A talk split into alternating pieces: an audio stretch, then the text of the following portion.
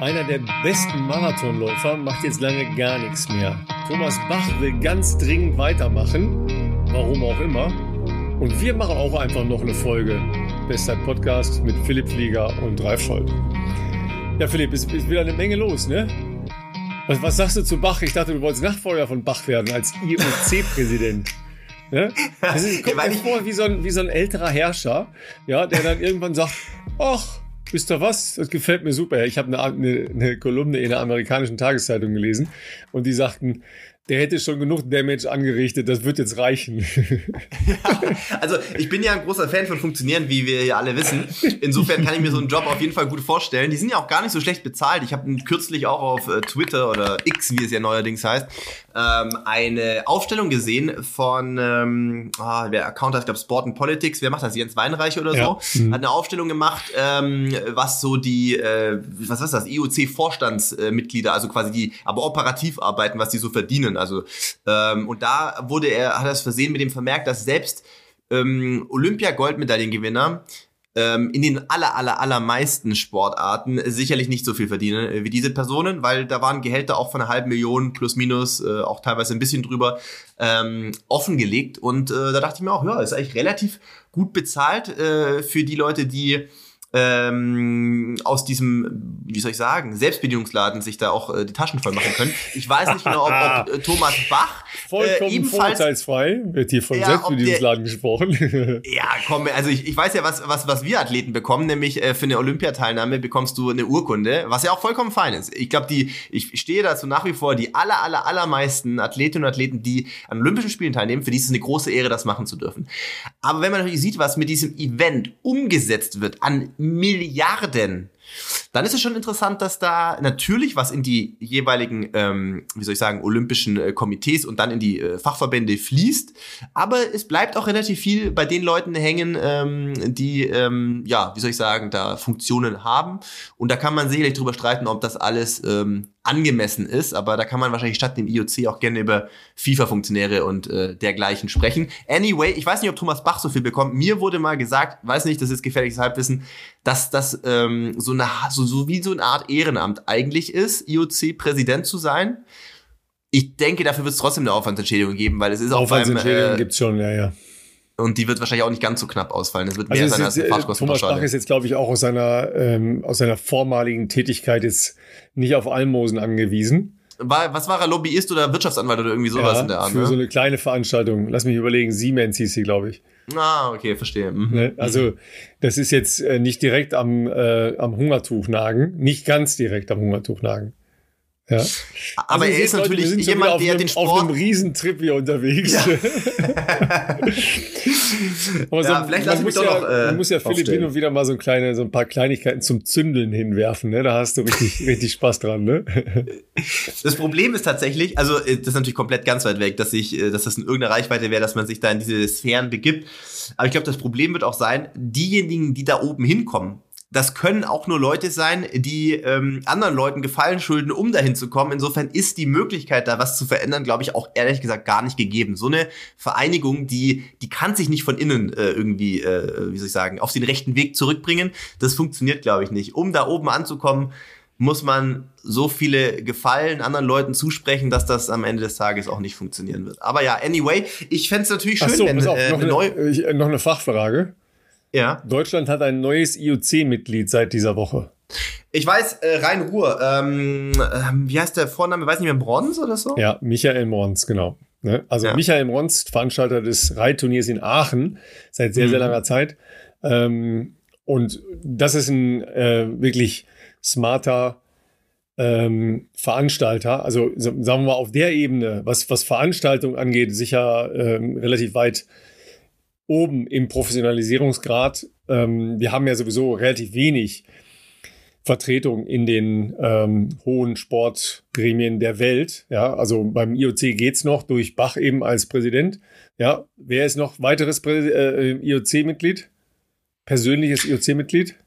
Oh, ich überlege gerade, ich glaube, also früher, war früher es mal Diegel. War, war in deiner, war in deiner Olympiamannschaft.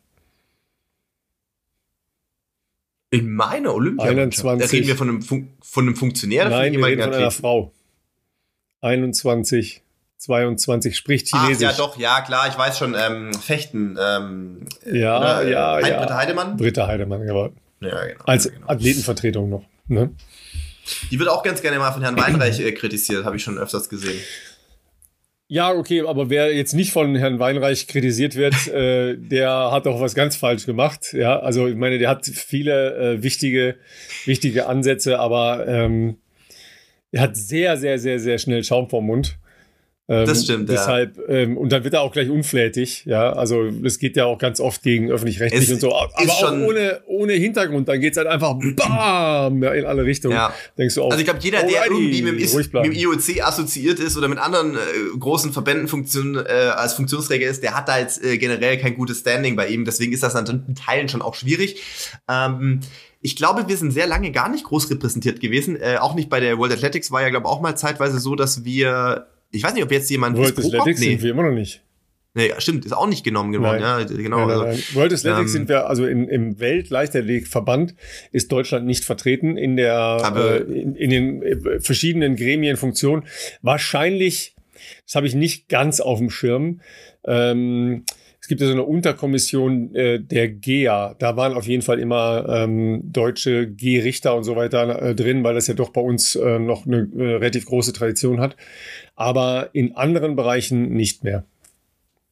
Ja, das stimmt. Das ist tragisch. Um vielleicht tragisch. das Kapitel zu schließen, ähm, was das IOC anbelangt. Also ich glaube, ein gewisser Wechsel kann der Organisation vermutlich nicht schaden. Also weil gewisse Positionierungen äh, bezüglich ähm, Russland, sage ich jetzt mal, wird das, also ich glaube, das wird von den aller, aller, aller wenigsten Athleten so getragen. Ähm, das ist auch nicht vermittelbar, ähm, weil natürlich man dann auch vielleicht ein paar saubere Sportler sozusagen leider ähm, auch von internationalen Wettkämpfen slash Olympischen Spielen ausschließt, aber der Verband an sich dort, der lässt ja gar keine ähm, Einsicht erkennen, geschweige denn äh, irgendeine Absicht, dass man äh, Besserung gelobt, sondern es ist halt Aber das heißt so, natürlich nicht, dass nach Thomas Bach es in der Person, die dann nachfolgen würde, besser würde. Das ist noch nicht, äh, das ist gar kein, gar kein Ja. äh, Automatismus. Ne? Meinst du, Sebastian Coe, die sind ja auch ganz gute Freunde, ähm, Bach und Co. Ähm,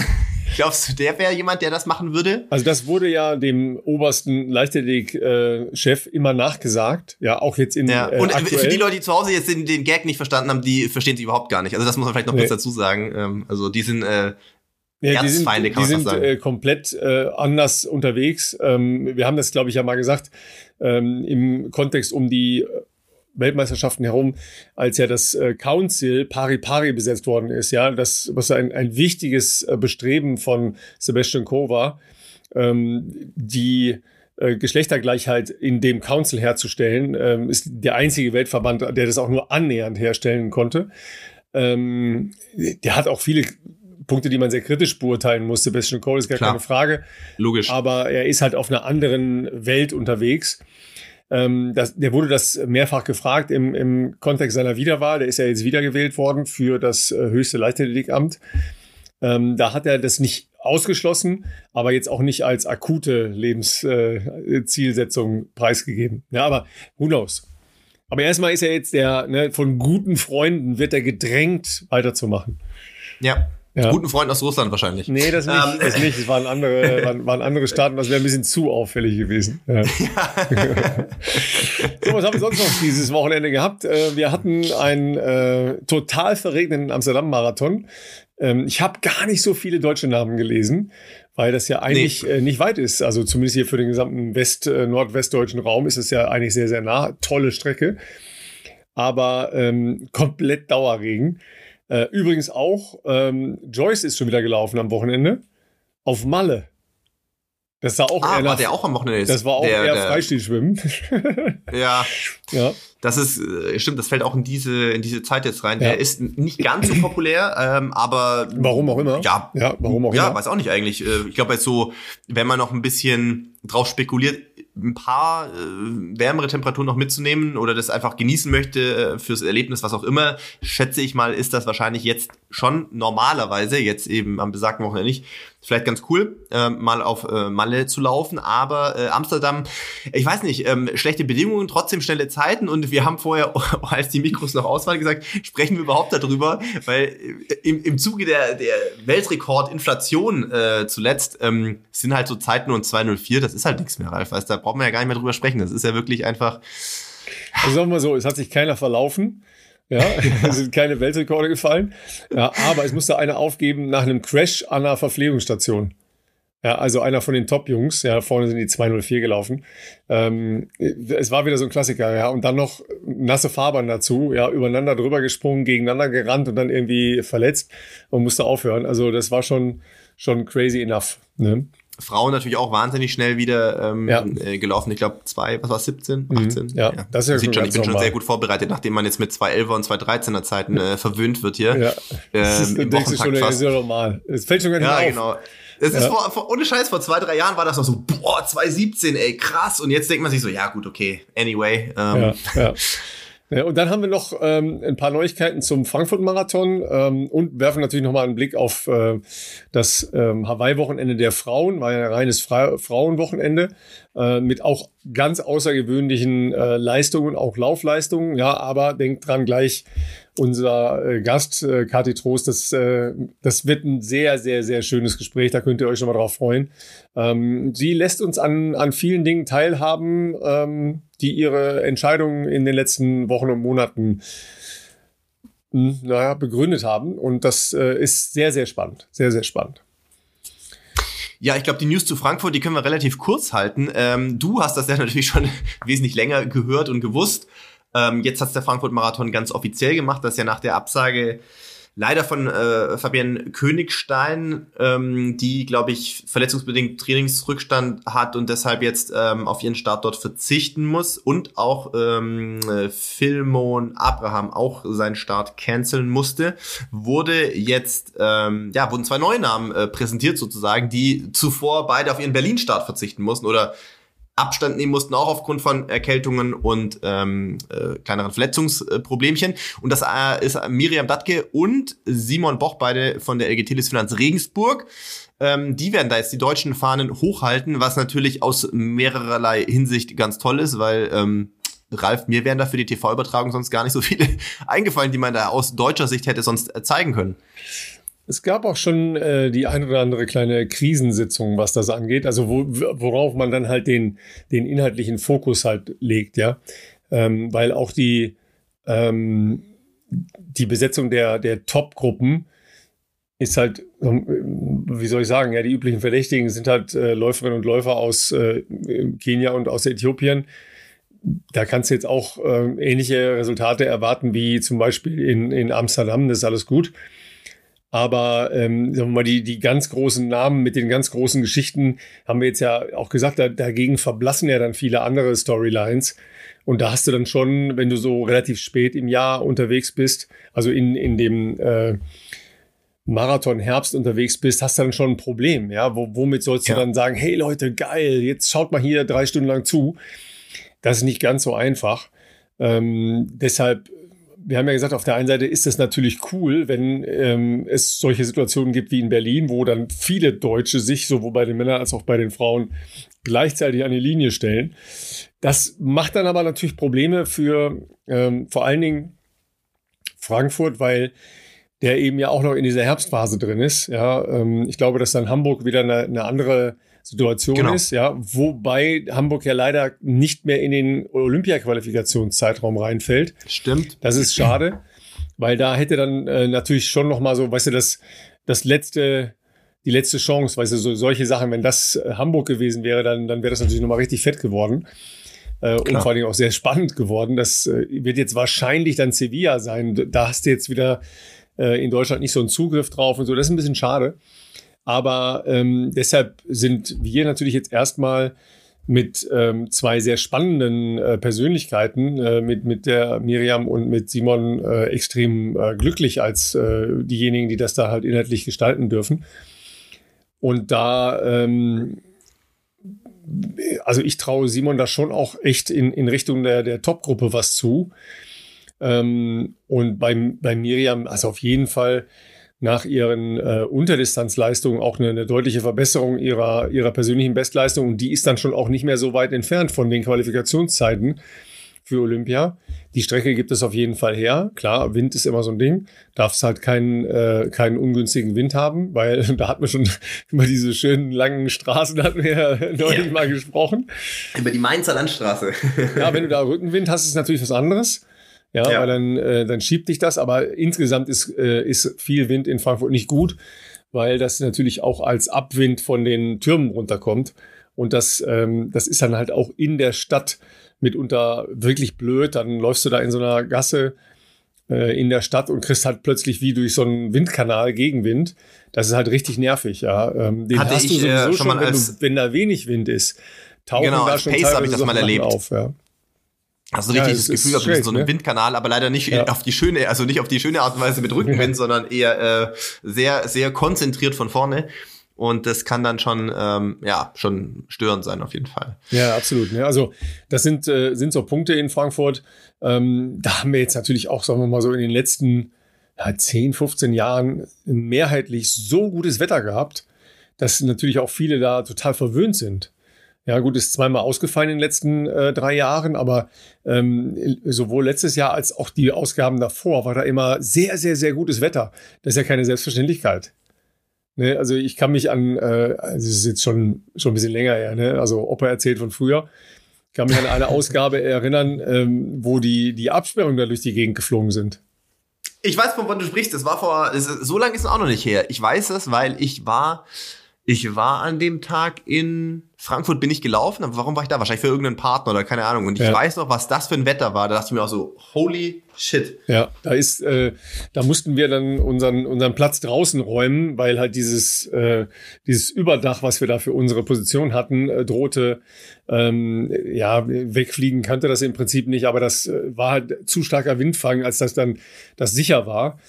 Ja, und da haben, ja, wir das, ja. äh, haben wir das während der Übertragung, haben wir das runterbauen müssen. Ja, das war halt dann auch irgendwie schräg. Und das kannst du natürlich, klar, es ist Anfang November, da kannst du das natürlich jederzeit haben, so eine Nummer. Ja, ist so. Ich muss meine Stimme bis dahin noch pflegen, ey. Ja, auf jeden Fall. Ich wollte gerade sagen, ganz anderes Wetter. Schlagen wir direkt einen Bogen. Das war am Wochenende auf äh, Big Island soweit ich das gesehen habe, ich war jetzt keiner von denen, die die komplette Übertragung reingezogen haben. Ich bin mir aber sicher, bei uns hier in der Community wird es wahrscheinlich äh, die einen oder den anderen gegeben haben, die sich das die volle Dröhnung gegeben haben.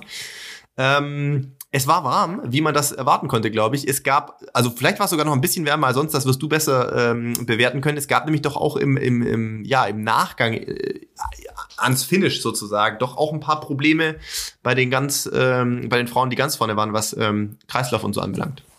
Also ich war ja nicht vor Ort. Ähm, das erste Mal seit sehr, sehr langer Zeit. Nicht, wenn die ARD übertragen hat, aber ähm, ja, mein Sender wollte mich nicht mitnehmen. Ähm, Habe ich auch nicht verstanden, aber war leider so. Ähm, ich hatte jetzt den Eindruck, dass es insgesamt eine ähm, sehr gute Bedingungen waren. Es war sicher zwischendurch auch heiß. Das ist jetzt keine so große Neuigkeit auf Hawaii. Ähm, es war windig, aber nicht super, super windig. Auf jeden Fall hat das das, äh, das Profifeld vorne jetzt nicht hardcore beeinträchtigt. Also nochmal für alle, die das nicht so auf dem Schirm haben. Wenn ihr schon mal auf Lanzarote wart, dann ist ähm, das Lanzarote im Sommer ist sehr ähnlich zu dem, was man in Hawaii hat. Mhm. Ja. Ähm, von dem von der Luftfeuchtigkeit her noch ein bisschen mehr luftfeucht, vor allen Dingen morgens und abends. Tagsüber verweht sich das dann so ein bisschen, aber morgens und abends ist das äh, sehr luftfeucht. Die Temperaturen sind relativ konstant. Also das ist jetzt nicht, da gibt es keine großen Ausschläge. Da gibt es keine 35 Grad oder 40 Grad, das gibt es einfach nicht. Aber es gibt auch nicht 20 oder, oder 18, das gibt es halt auch nicht. Das heißt, es ist halt relativ stabiles Wetter. Ja, es hat äh, die Tage davor geregnet. Das kannst du auch jederzeit haben, vor allen Dingen in Kona, weil das halt in, im Schatten ähm, eines großen Vulkans liegt. Und dadurch ist dann halt oft ähm, relativ viel Feuchtigkeit an der Oberfläche. So, und wenn das dann halt noch ähm, auf Hitze trifft, dann ist das besonders luftfeucht. Aber also sowohl die Schwimmbedingungen waren sehr, sehr gut, es war zwar so, so leichtes von, von Wind, so leichtes Kabelwasser, das war aber im Prinzip alles gut. Und ähm, ja, die, die Radbedingungen waren für die Frauen äh, vorne sehr, sehr gut. Die hatten zwar äh, Gegenwind auf den letzten 30, 40 Kilometern, aber das ist auch jetzt nicht ungewöhnlich, das ist eher normal. Und zum Laufen war es auch sehr, sehr gut. Also so kam am Ende ja auch sowohl ein Gesamtstreckenrekord zustande von Lucy Charles Barkley, die äh, gewonnen hat, ja, dreimal Zweite geworden, äh, jetzt gewonnen. Ähm, aber eben auch zum Beispiel ein äh, Marathon-Laufrekord von Anne Haug, ähm, die fantastisch gelaufen ist und da ja von irgendwo noch auf Platz äh, zwei vorgelaufen ist. Die hätte noch fünf Kilometer gebraucht. Dann hätte, hätte Lucy Charles Barkley auch noch, äh, auch noch Der Vorsprung ist geschmolzen. Wir wissen auch so ein bisschen warum. Also damit wollen wir gar nicht die äh, Leistung von Anne schmälern, ganz im Gegenteil, die ist ja bekannt äh, dafür, dass sie eine extrem starke Läuferin ist. Äh, aber Lucy Charles Barkley, das hat man vor dem Rennen ja nicht wissen können, aber du hast mir da äh, ja die Woche dann was geschickt, ähm, ist wohl äh, sehr, sehr, sehr gehandicapt äh, überhaupt in Wettkampf gestartet, nämlich mit einer Achillessehnen-Problematik, die äh, zumindest im Vorfeld offensichtlich so gravierend war, dass sie die Woche vor ihrem Start gar nicht oder kaum mehr laufen konnte und äh, wohl mit ja zusammengebissenen Zähnen also diesen Marathon bewältigt hat ähm, und auch ja einen Schritt hinter der Ziellinie überhaupt nicht mehr in der Lage war zu stehen. Ich glaube, sie war auch gar nicht bei der initialen Siegerehrung direkt danach dann, äh, weil das einfach nicht möglich war, weil das so schmerzhaft war. Wir haben ein Foto gesehen, äh, das du auf Social Media entdeckt hast. Das sah auch, sagen wir mal, diese Wade sah überhaupt nicht so aus, wie, wie das aussehen soll. Ähm, also das ist auf jeden Fall so ein Don't do this at home Ding. Ja, Leute, das da wird jetzt, das wird teilweise im Netz wahrscheinlich jetzt auch abgefeiert, dass jemand so krass Schmerzen wegstecken kann, äh, mit solchen Problemen äh, einen Ironman finisht, äh, in, in, in Strecken äh, Bestzeit und noch einen Marathon rennt und überhaupt. Aber gesund ist das natürlich nicht.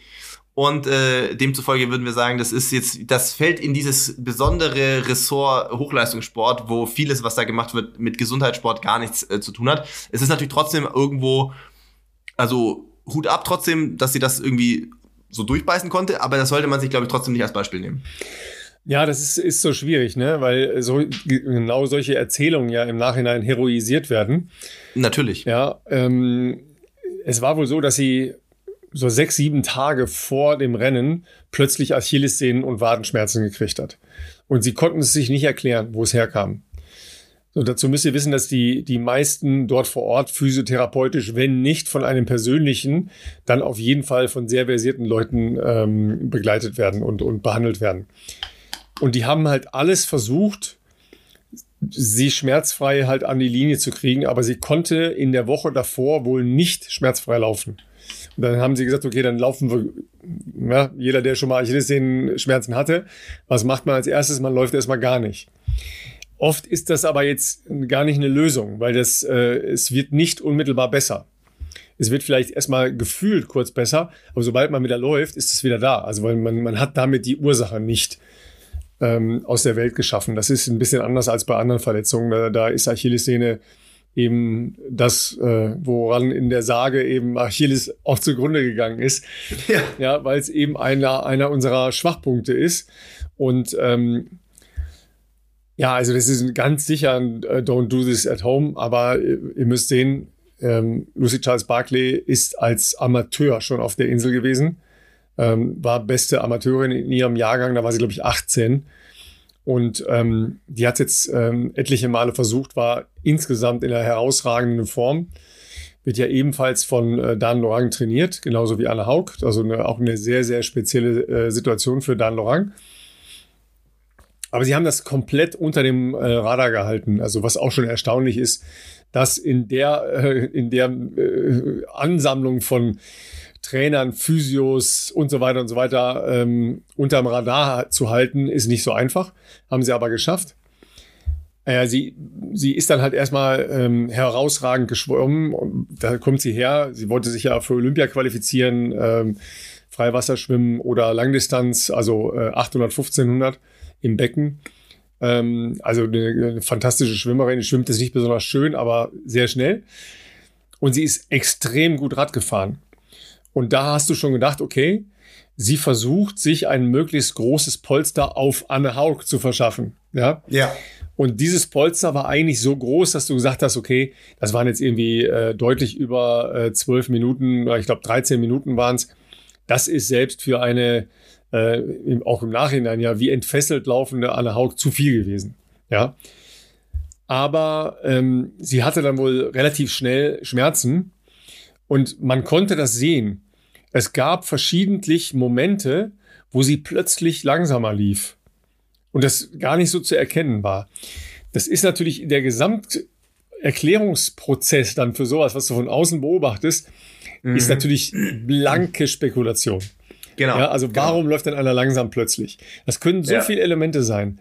Ja, dehydriert, Krampf, schlecht werden, Schwindel. Magen. Ja, äh, das komplette Paket. Kannst du nicht reingucken. Ja. Und sie hat wohl mehrfach ihrem Mann zugerufen, äh, ich schaffe es nicht, weil der wusste natürlich um die Situation, ist ja klar.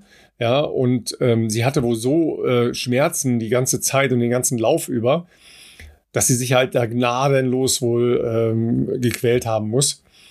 Dafür ist sie bekannt, dass sie auch im Training sich sehr äh, quälen kann in äh, Schlüsseleinheiten. Also, du kannst jetzt sagen, ja, es ist auf der einen Seite sicher eine herausragende Befähigung. Krasser Soft Skill. Ja, ja genau. Ja. also es ist ein, ein, harter Soft Skill, ja, very hard Soft Skill. Skill ja. Auf der anderen Seite, ähm, wenn du weißt, dass da jetzt ja eine eine akute Geschichte an der Sehne ist. Ja. Und man hat das ja, du hast es gesagt, man hat das halt unmittelbar nach dem Rennen dann gesehen. Sie konnte auf dem Fuß dann, oder sie hat dann halt so eine Ausweichbewegung gemacht, sie konnte dann nicht mehr auftreten auf dem Fuß. Ja. Dass sie es überhaupt geschafft hat, damit einen Marathon zu rennen in einer äh, sehr passablen Zeit, ist unvorstellbar. Ja, ähm, also Anne kam dann ja bis auf drei Minuten an sie heran, hat alles andere in Grund und Boden gerannt. Das war schon, äh, das war schon wirklich ganz, ganz außergewöhnlich, äh, auch was, was Anne ähm, Haug da geleistet hat. Ähm, aber Lucy Charles Barkley wirklich Hut ab. Ja, also, aber da geht es darum, once in a li lifetime opportunity, ganz, ganz starkes Feld, ja, Daniela Riff genau. fünfmal gewonnen und so weiter und so weiter. Äh, auch alles hervorragende Läuferinnen. Chelsea Sodaro haben wir ja hier gesagt, die kommt eigentlich aus der Laufszene, aus der amerikanischen, war Hallenmeisterin genau. über 3000 Meter und so weiter. Die hatte große Probleme auf dem Rad. Die ist, glaube ich, als 19. vom Rad abgestiegen. Die ist aber am Ende noch Top 6 geworden. Krass. Ja. Also, weil die halt auch äh, alles da äh, weggebombt hat im Marathon, weil die eben auch fantastisch läuft, auch ökonomisch fantastisch läuft. Und da, da war halt klar, solche Chancen, ja, im nächsten Jahr sind die Frauen nicht auf Hawaii, sondern in Nizza. Was ist in zwei Jahren? You damn don't know. Ja, und äh, dann geht's halt auch um äh, etwas über 100.000 äh, Dollar. Ja, da macht man schon mal Dinge, die äh, nicht im Gesundheitspass vermerkt werden. Als Sternchen äh, wunderbar, Ihre Krankenversicherung dankt Ihnen. Ja, also das nicht. Das ist wahr. Auf Platz drei müssen wir natürlich auch noch sagen, Laura ja. Philipp, ähm, auch ähm, für sie sicherlich ein absolut herausragender Tag, weil sie war auch, was war sie, zwei oder dreimal auf Platz vier gelandet. Und jetzt das erste Mal zweimal, auf dem Podest zweimal Platz vier, ja. Mhm. ist natürlich auch, ähm, ja, großartig. Ja, die hatte, der ging's, die hatte, besagte, die hatte auch einen, ja, die hatte auch einen speziellen Rennverlauf.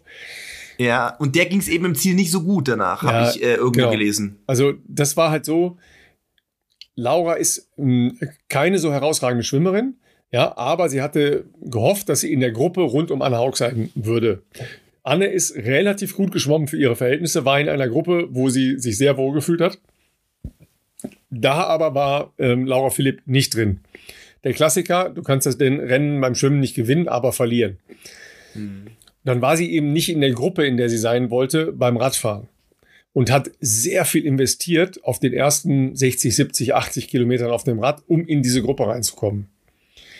Und hat da auch äh, nachträglich bestätigt, einen Bereich gewählt über ihrer perfekten äh, Wattleistung.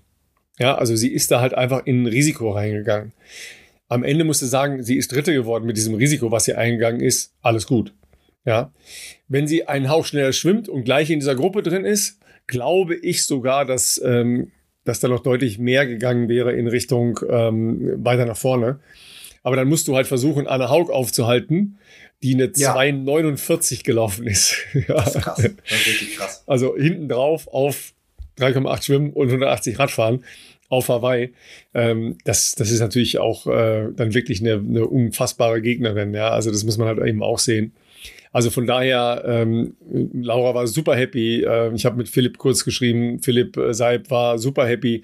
Ähm, also von daher cool, dass die da äh, zwei deutsche Frauen auf dem Podium, äh, das Doppel von Dan Lorang One-Two, das ist auch, auch außer, außergewöhnlich, ja, muss man halt auch mal sehen, der ja leider nicht mitfahren konnte, weil es sehr viele Umwälzungen und Neuerungen in dem, in dem Radteam gibt, den bei Bora Hansgrohe. Ähm, Primus Roglic ist dahin gewechselt und so weiter. Prominente so Namen verpflichtet. Ja, genau. prominente Namen auch äh, im Trainerstaff dahinter ist eine Menge äh, Bewegung drin und so weiter. Aber ähm, das war schon ein ganz außergewöhnliches Rennen, weil eben auch so viele große andere Frauen in der Konkurrenz drin waren und das hast du selten. Ähm, auf der einen Seite sehr cool, weil einfach mal 2300 Frauen, äh, einfach nur Frauen, super, ja, irgendwie sicher auch ganz andere Vibes. Ich wäre da sehr gerne vor Ort gewesen, weil das war schon äh, wohl sehr speziell und ähm, auch jetzt nicht so, so bei den Männern ist halt immer das Problem, dass da dann, egal in welcher Altersklasse, das ist dann schon viel so Macker habe, ne? Also viel, ja, ja, äh, wie, ja. wie, hat Laura Philipp gesagt, viel Testosteron. Ja. in, in, allen Lebensphasen, also sowohl vor dem Rennen, also schon wenn da diese Morgenschwimmen stattfinden, oder Ja, man ja. post halt auf der, auf dem Ali Drive darum, entweder mit blankem Oberkörper, aber hin und her rennen in geistesgestörter Geschwindigkeit oder mit dem Rad da rumballern, keine Ahnung das sind Frauen halt angenehmer, ja, die, die müssen da nicht so sich, äh, sich promoten. Ähm, und ich hätte gerne diese, diese besondere Dynamik des Frauenfeldes, hätte ich gerne vor Ort erlebt, weil das schon auch Mhm. äh, sehr, sehr speziell war. Ähm, aber insgesamt, glaube ich, gehören die, gehört die Veranstaltung zusammen. Ja, so, so wie wir hier schon mal gesagt haben, einen Tag den Frauen, einen Tag den Männern, das müssen sie irgendwie hinkriegen, ja, weil so geil Nizza war als Ereignis, das ist ein schönes Ding, alles gut. Ja, macht daraus äh, ein anderes großes Ding, ähm, aber ja, das ist nun mal Ursprung und Namensgeber und determinierendes Element ist halt Hawaii. Ja, und Ja. dann muss es da auch sein. Ist so. 249, unserem Gast. 249 mein, mein Lieber. Ne? Jetzt auch Probleme, das am nächsten Samstag zu rennen bei, bei 28 Grad und Da Luftfeuchtigkeit. hätte ich auf jeden Fall Probleme, wenn ich das jetzt machen müsste gerade. Was machst ich du eigentlich weiß so? gar nicht. Machst du eigentlich so überhaupt Sport gerade? Ja, äh, die letzten Wochen echt äh, ganz wenig. Also das ist schon, das kann man schon fast nicht mehr erwähnen, dass das so wenig ist. Ähm, also das ist auf jeden Fall, das muss sich in den nächsten, ähm, im, im neuen Jahr muss ich das wieder ändern. Das muss ich wieder Ja, es ist. Oktober. Nein, also ich, ich war die Woche schon, ich war die Woche schon mal laufen. Letzte Woche ging ja nicht. Letzte Woche war ich ja leider noch äh, auch äh, angeschlagen, wie Ja. äh, ähm, wie man ja, glaube ich, auch auf der Aufnahme gehört hat. Nur die Woche war ich jetzt auch, ja gut, erst einmal laufen. Heute ist Mittwoch, war erst, äh, war gestern nur laufen. Ähm, war jetzt aber auch alles cool. Ähm, eine 9 Kilometer Runde. Also bei mir, das hat sich sehr schnell eingependelt, dass man nur noch so Also Long 8, Run. 9, 10 Kilometer rennen, 12, ja, aktuell Long unser Run Gast, wahrscheinlich. Unser Gast definiert Long Für die Run ist das ganz Long Run anders. fast. Ja, Ganz anders. Ne? Das, äh, da könnt ihr gleich mal gespannt sein, was die so ne? überhaupt total spannendes Training. Da werdet ihr gleich ein Training äh, geschildert bekommen, auch weil wir danach gefragt haben und das mal en Detail wissen wollten. Das habt ihr so noch nicht gehört. Absolut. Also das hat mich wirklich auch in dem Gespräch ähm, umgehauen, äh, fast, muss man sagen. Nämlich für die Güteklasse, die sie hat, war ich überrascht, ähm, wie das Training aussieht. Ähm, das ist sicherlich eine der Sachen, über die wir sprechen. Ja, Katharina Trost, wir haben es schon angekündigt und ihr seht es natürlich auch hier am Titel, ist unser Gast diese Woche. Der Anlass mh, ist, wie soll ich sagen, für uns war es ein überraschender Anlass und auch mit äh, ein bisschen Wehmut versehen, denn äh, man kann, glaube ich, auf jeden Fall sagen, dass sie eigentlich auf dem Höhepunkt ihrer Karriere sich befindet, ähm, ist eine Mittelstreckenläuferin für diejenigen unter euch, die sie vielleicht noch nicht kennen. Ähm, 800 Meter Bestzeit 1,58 äh, und die 15 Meter Bestleistung 4,02, also ja, absolute Weltklasse. Ähm, Deutsche Meisterin ähm, über die 1500 gewesen dieses Jahr in Kassel und äh, ein ja, Sammelsurium verschiedenster Medaillen von deutschen Meisterschaften, also jetzt über Jahre natürlich auch schon der absoluten deutschen Spitze unterwegs gewesen. Er hat vor, jetzt muss ich überlegen, weil wir jetzt natürlich die Woche sind, ähm, drei, sagen wir drei Wochen circa, ähm, sehr überraschend für alle ihr Karriereende bekannt gegeben. Ähm, und das muss man jetzt auch noch wissen, mit einer bereits ähm, gelaufenen Olympia-Quali für Paris 2024 aus diesem Sommer. was die, ähm, glaube ich, noch mehr Fragezeichen bei vielen ähm, verursacht hat und dementsprechend auch in ähm, ein oder anderen größeren Medium ähm, ja, sich dazu äußern durfte, unter anderem auch der Süddeutschen Zeitung. Den Artikel werden wir auch hier verlinken. Können wir auf jeden Fall auch nochmal als Ergänzung empfehlen, den zu lesen. Ähm, ja, long story short, äh, sie ist ähm, das äh, klassische Beispiel für duale Karriere, denn sie hat ein Lehramtsstudium absolviert, sie hat ein Referendariat gemacht und ist jetzt ähm, ja fertige Lehrerin und hat versucht, diese beiden Welten, also Beruf ähm, Fulltime plus ähm, ja, Hochleistungssport. Äh, und da wissen wir ja, gehören eigentlich auch Trainingslager dazu. Da gehören vor allem im Sommer sehr viele Wettkampfreisen dazu. Ähm, Gerade auf den Mittelstrecken ist es ja nicht unüblich, dass man gefühlt fast im Wochenrhythmus im Sommer rennt. Und ähm, da hat sie jetzt gesagt, das ist ihr äh, zu viel geworden. Und ähm, sie möchte auch, sie hat auch Lust aufs, aufs, aufs Berufsleben und, ähm, und hat sich jetzt entschlossen, ähm, hier die Laufschuhe sozusagen, zumindest die Spikes vielleicht an Nagel zu hängen, dass sie natürlich immer dem Sport Leichtathletik verbunden bleiben möchte, hat sie auch schon gesagt. Und das ist ein sehr, sehr offenes, ein sehr, sehr cooles Gespräch geworden mit ihr. Und ich würde sagen, wir starten gleich rein und holen sie dazu.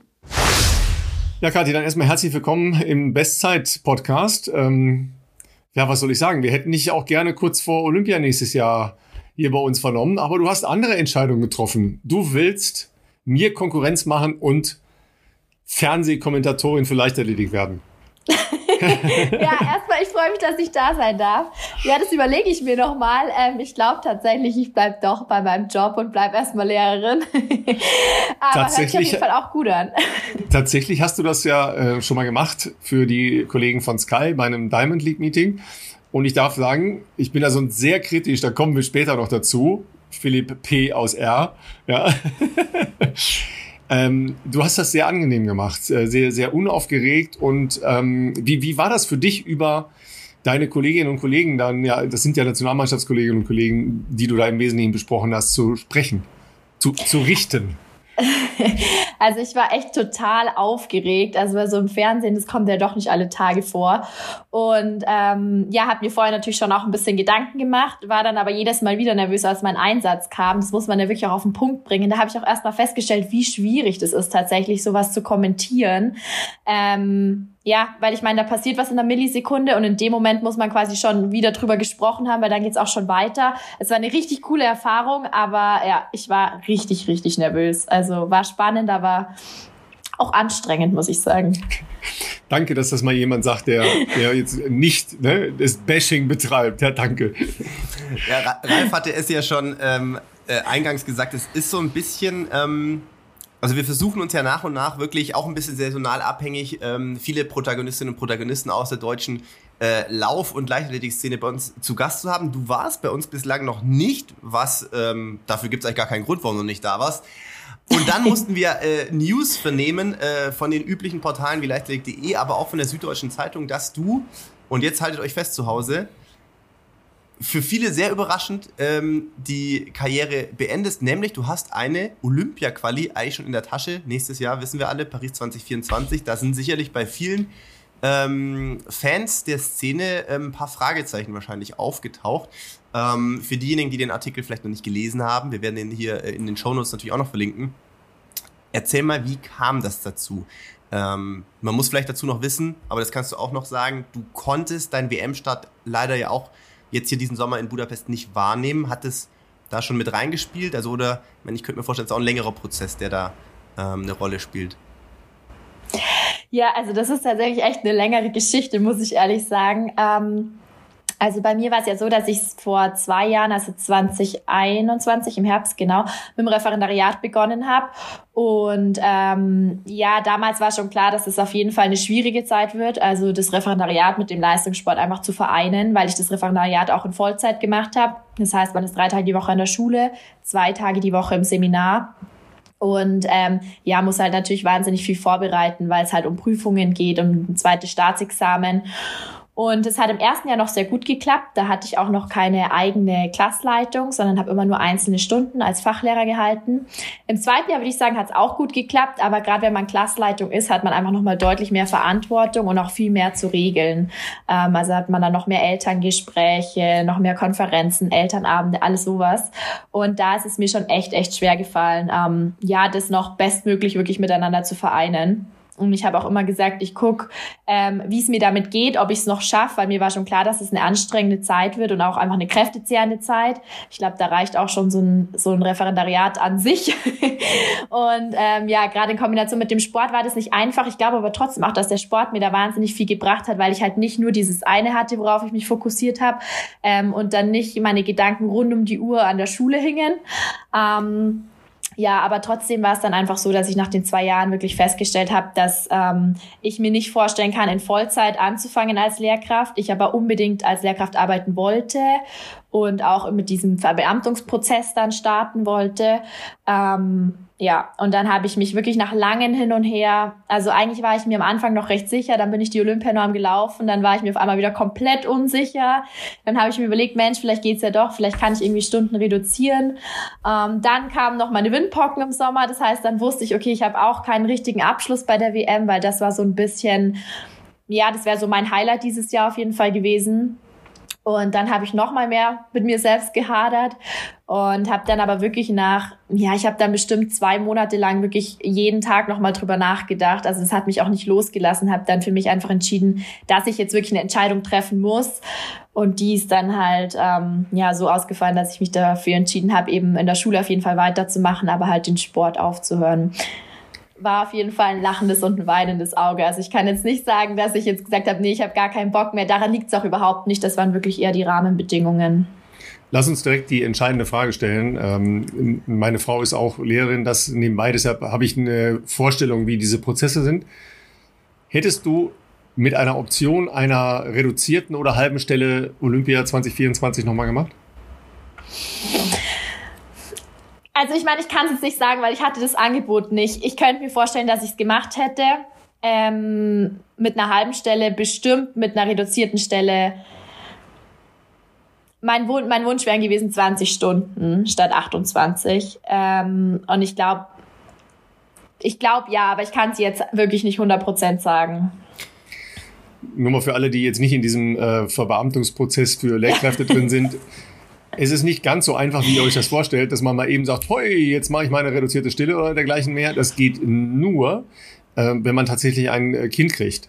Ja, genau. dann geht diese Reduzierung, aber ansonsten ist man als Staatsdiener, ja, im besten Wortsinne und eben auch mit den Dingen, die da auf der anderen Seite dranhängen, eben auch in einem bestimmten Prozess drin, der nicht dich ganz frei macht. Ja, du kannst dich ja auch nicht an, an jeder Situation frei entscheiden, wo du hingehst, weil wenn Not am äh, Mann in dieser äh, Situation an der Frau ist, dann wirst, wirst du auch halt in Schulen eingesetzt, wo du ähm, aushelfen musst oder dergleichen mehr. Also ganz so Ne, jetzt bin ich Beamtin und hurra, jetzt kann der Spaß des Lebens beginnen. Ganz so ist es leider nicht. Ne? Nee, genau. Und das war mir eben bewusst. Und ich muss aber auch dazu sagen, also mir macht der Beruf wahnsinnig Spaß. Ähm, sonst hätte ich mir das vorher schon anders überlegt, weil ich habe zwischen, ähm, also vor Tokio damals, war ich auch schon mit meinem ersten Staatsexamen fertig und habe dann ein Jahr als angestellte Lehrkraft gearbeitet. Ähm, weil da kann man sich natürlich dann schon entscheiden, wie viele Stunden man machen möchte. Aber mir war halt einfach wichtig, dann irgendwann mit meinem Referendariat zu starten, weil das braucht man halt einfach. Das ist noch der zweite Ausbildungsabschnitt.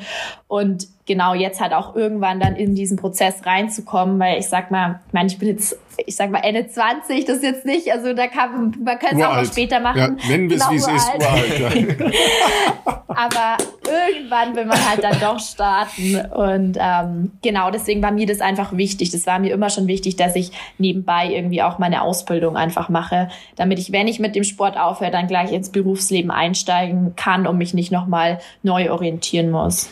Also es ist natürlich einerseits ähm, so, wie es sein soll, wie es wahrscheinlich sich viele wünschen. Und ich kenne, glaube ich, auch Kolleginnen und Kollegen, die vielleicht nicht so die, ähm, wie soll ich sagen, die Aufgabe nach dem Sport schon sehen oder so. Also es ist ja, ist ja eigentlich ein Luxus, wenn man weiß, dass ich einen, in, einem, in einer Berufsausbildung stecke für einen Job, der mir später Spaß macht. Ähm, das mag manchmal Dinge erleichtern, aber ich glaube auch total erschweren. Also ich glaube, das, was du vorher gesagt hast mit lachendem und weinendem Auge, kann ich total gut nachvollziehen, weil auf der anderen Seite ähm, ist es natürlich so, wir sind in so eine Sportart reingewachsen, ähm, weil wir den Sport mal als, als Hobby, als Leidenschaft in, äh, in jungen Jahren als Kind begonnen haben und dann, ja, kann ich ja selber, also von mir, dass man dann irgendwann da äh, irgendwie sich entwickelt und merkt, man kann was relativ gut und irgendwann hat man dann vielleicht auch äh, eigene Erwartungen oder Träume auch übertroffen und, und, äh, und das definiert ja einen sehr großen Teil eines jungen Lebens erstmal. Und dann ist es ja aber manchmal auch schwierig, da loslassen zu können.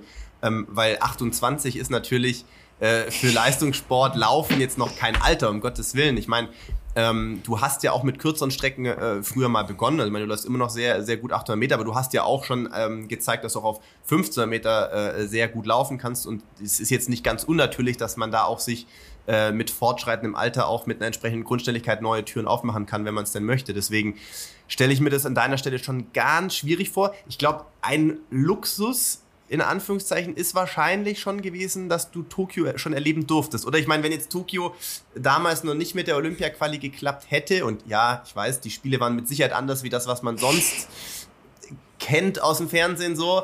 Ähm, aber wenn jetzt, äh, sagen wir mal, Tokio nicht geklappt hätte aus irgendwelchen Gründen, dann hättest du vermutlich, was hättest du gemacht? Hättest du dann gesagt, du versuchst auf Biegen Brechen noch äh, irgendwie 2024 durchzuziehen?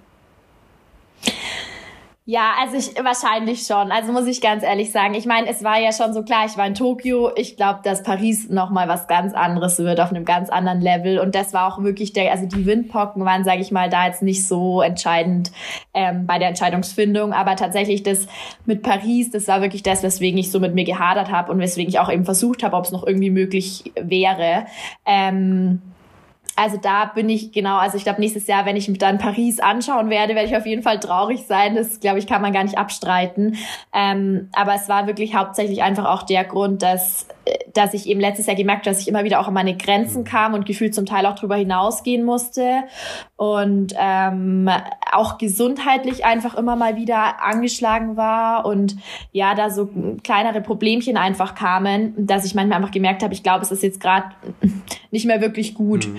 Und ähm, ich dachte mir halt, je länger ich das ziehe, desto, also das heißt schwere Folgen, aber ja, desto schlechter wird's halt dann am Ende. Und ähm, ich glaube, über ein Jahr oder über zwei Jahre kann man das ganz gut machen, aber ich glaube, sowas oder so ein Stress nimmt man halt immer auch nur dann auf sich, wenn man weiß, es hat irgendwann auch dann ein Ende, sage ich mal.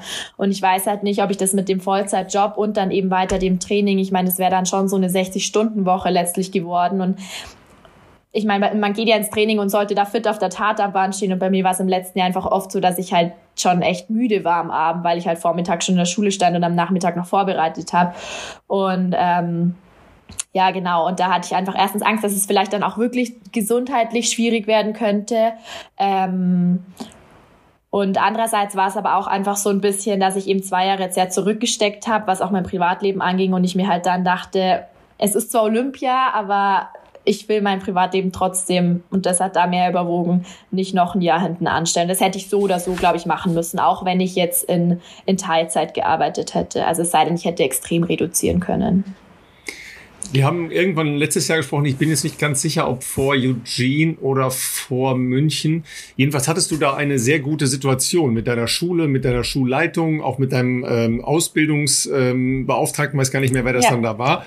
Ähm, jedenfalls hast du das da so geschildert, dass das halt zu dem Zeitpunkt zumindest eine gut passende Situation für dich war verändert die sich dann so im Laufe der Ausbildung, dass da einfach andere Rahmenbedingungen da sind? Also nee, ich bin immer noch tatsächlich an derselben Schule und habe ähm, dieselben direkten Vorgesetzten. Ähm, aber und das hat auch wirklich gut gepasst und da bin ich immer noch wahnsinnig dankbar für. Und das wäre auch immer noch so. Also ich weiß, dass im Rahmen dessen, was möglich gewesen wäre, hätten die auch alles dafür gegeben. Aber letztlich war es halt einfach so, dass halt die größeren Rahmenbedingungen, also die höheren Stellen halt was ja. machen hätten müssen, weil jetzt meine Rektorin oder auch das Schulamt, das kann ja nicht meine Stunden reduzieren, sondern da müssen wirklich dann höhere Stellen greifen. Und ähm, genau, und das wurde mir halt damals gesagt, eben, dass es das nicht möglich war. Und deswegen habe ich mich dann so entschieden. Gut, Petition äh, wird vorbereitet an das Kultusministerium des Freistaats Bayern. Ähm, das wird natürlich jetzt nach der Wahl dann erstmal spannend, wer das überhaupt besetzt, ja, weil das, das ist ja dann auch immer tatsächlich ja sehr davon abhängig, ja, wer tatsächlich jetzt auch politisch so ein Amt besetzt. Denn dann sind die Rahmenbedingungen für solche Ausnahmesituationen, die ja durchaus äh, entstehen können, im öffentlichen Dienst, im Schuldienst, im Beamtendienst anders oder die können anders werden. Aber lass uns gar nicht so lange darüber lamentieren. Ähm, ich erinnere mich auch, dass du gesagt hast, die, ähm, die Schüler fanden es dann irgendwann richtig cool, dass äh, Frau Lehrerin da bei den großen Dingern äh, unterwegs ist.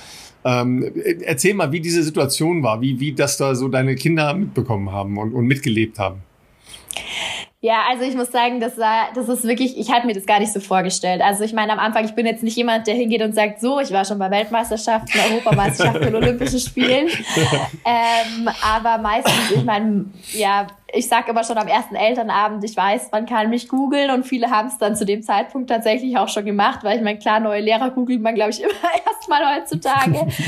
ähm, und da kriegen dann die Kinder auch voll viel mit. Also gerade natürlich von den Größeren, die das jetzt mittlerweile wissen, wir haben auch so ein paar Schulprojekte, wo es auch ums Laufen geht und da bin ich ähm, halt immer mit dabei und sozusagen Schirmherrin von unserer Schule, sage ich mal. Und da ähm, ja, da wissen die das schon, weil auch meine Rektorin da immer großen Wert drauf legt, dass die Kinder das dann auch mitbekommen. und ähm, genau, so ein bisschen geht es dann einfach durch die Klassen. Und ja, jetzt kommt es natürlich schon manchmal vor. Also letztens meinte eine Erstklässlerin zu mir, also ich habe gerade eine erste Klasse, dass ähm, der Papa ihr ein Video gezeigt hat und da war ich die allervorderste und ähm, solche Sachen. Also sowas kommt schon öfter. Also ich glaube auch, dass die Eltern dann daheim ähm, dann schon, wenn irgendwas ist, die haben dann wirklich auch mitgefiebert. Also auch letztes Jahr meine Klasse, die haben mir zum Abschied, das war total süß. Jetzt habe ich eben leider aufgehört, aber zum Abschied letztes Jahr im Juli wollte ich eigentlich zur WM mitnehmen, so ein ähm, schnell trocknendes Handtuch ähm, geschenkt, wo in der Mitte Klasse, die Klasse drauf stand und unser Klassenmaskottchen außenrum haben sich die Kinder selbst gemalt und es wurde drauf gedruckt für eben Wettkämpfe, weil beim Aufwärmen braucht man ja immer auch so Handtücher. Und dann wurde ich auch gefragt, ob ich es, wenn ich im Stadion bin, nicht mitnehmen kann, wie so eine Flagge und dann schwenken könnte. Also die sind da schon sehr stolz und das ist wirklich total süß und die freuen sich auch. Ich glaube, die können es noch nicht so wirklich in Perspektive setzen natürlich, aber ähm, ähm, wenn ich die Kinder zum Sport motivieren kann, dann freut mich das natürlich. Und es kommen auch immer wieder Kinder, die ich gar nicht kenne, also aus anderen Klassen auf mich zu und fragen, worin bist du Weltmeisterin geworden? dann muss ich zwar mal sagen, dass es dafür nicht ganz gereicht hat, aber ähm, ja, sie freuen sich trotzdem.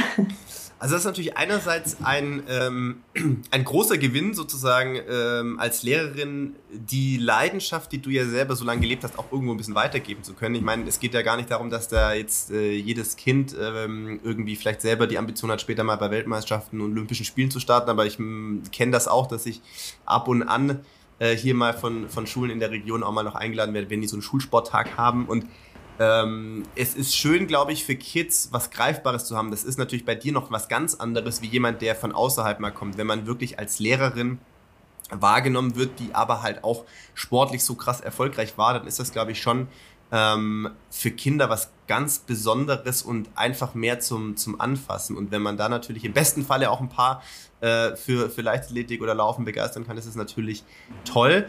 Ich kann mir vorstellen, ähm, du hast es ja schon gesagt, dass die, diese Doppelbelastung, ähm, dass das über einen Zeitraum extrem war und das, ähm, ich finde das übrigens, das wollte ich noch sagen, ich finde das extrem äh, mutig, ähm, sich das A auch mal selbst zu vergegenwärtigen und selbst einzugestehen, so eine Entscheidung dann auch zu treffen. Das ist sicherlich ein Prozess gewesen, wie du gesagt hast, der über eine lange Zeit geht, aber ich glaube, ich kenne auch äh, mehr als eine Handvoll Leute äh, in ähnlichen Situationen äh, jetzt oder schon waren, wo sich das ganz schwer gemacht haben, irgendwie ähm, loslassen zu können oder ähm, diesen nächsten Step zu machen. Das ist ja für viele auch mit einer gewissen Unsicherheit verbunden.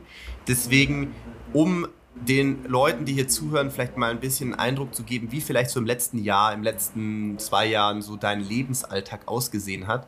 Ähm, nimm uns mal mit, so typische Tagesabläufe, wie viele Trainingseinheiten sind in der Woche. Ich habe irgendwo was gelesen, ich glaube, es war in einem Süddeutschen Artikel, äh, mit den Wettkämpfen, dass du dann auch gerne mal irgendwie Sonntagnachts um halb drei wieder aufgestanden bist, um irgendwo zurückzufliegen, damit du Montagmorgen pünktlich äh, wieder in der Klasse sein konntest. Also man muss mal, und das ist mir deswegen so wichtig, es wurde jetzt nach der, sagen wir mal, zugegebenermaßen nicht ganz so erfolgreichen WM, äh, auch mhm. natürlich medial extrem auf die deutsche Leichtathletik eingeschlagen. In manchen Punkten vielleicht zu Recht, was strukturelle Maßnahmen oder Förderung anbelangt. In anderen Punkten aber ähm, geht es, finde ich, an der Lebensrealität auch vorbei, weil viele Menschen gar keine Ahnung haben, wenn man mal diese ganze Sportfördergruppen-Thematiken ähm, äh, außen vor lassen. Es gibt ja noch mindestens genauso viele ähm, Athletinnen und Athleten wie dich, die eine duale Karriere verfolgen und wie so eine duale Karriere in der Realität aussieht, das wäre mal schön, ähm, wenn du das vielleicht mal hier ein bisschen skizzieren kannst, damit die Leute mal einen Eindruck haben, was das bedeutet.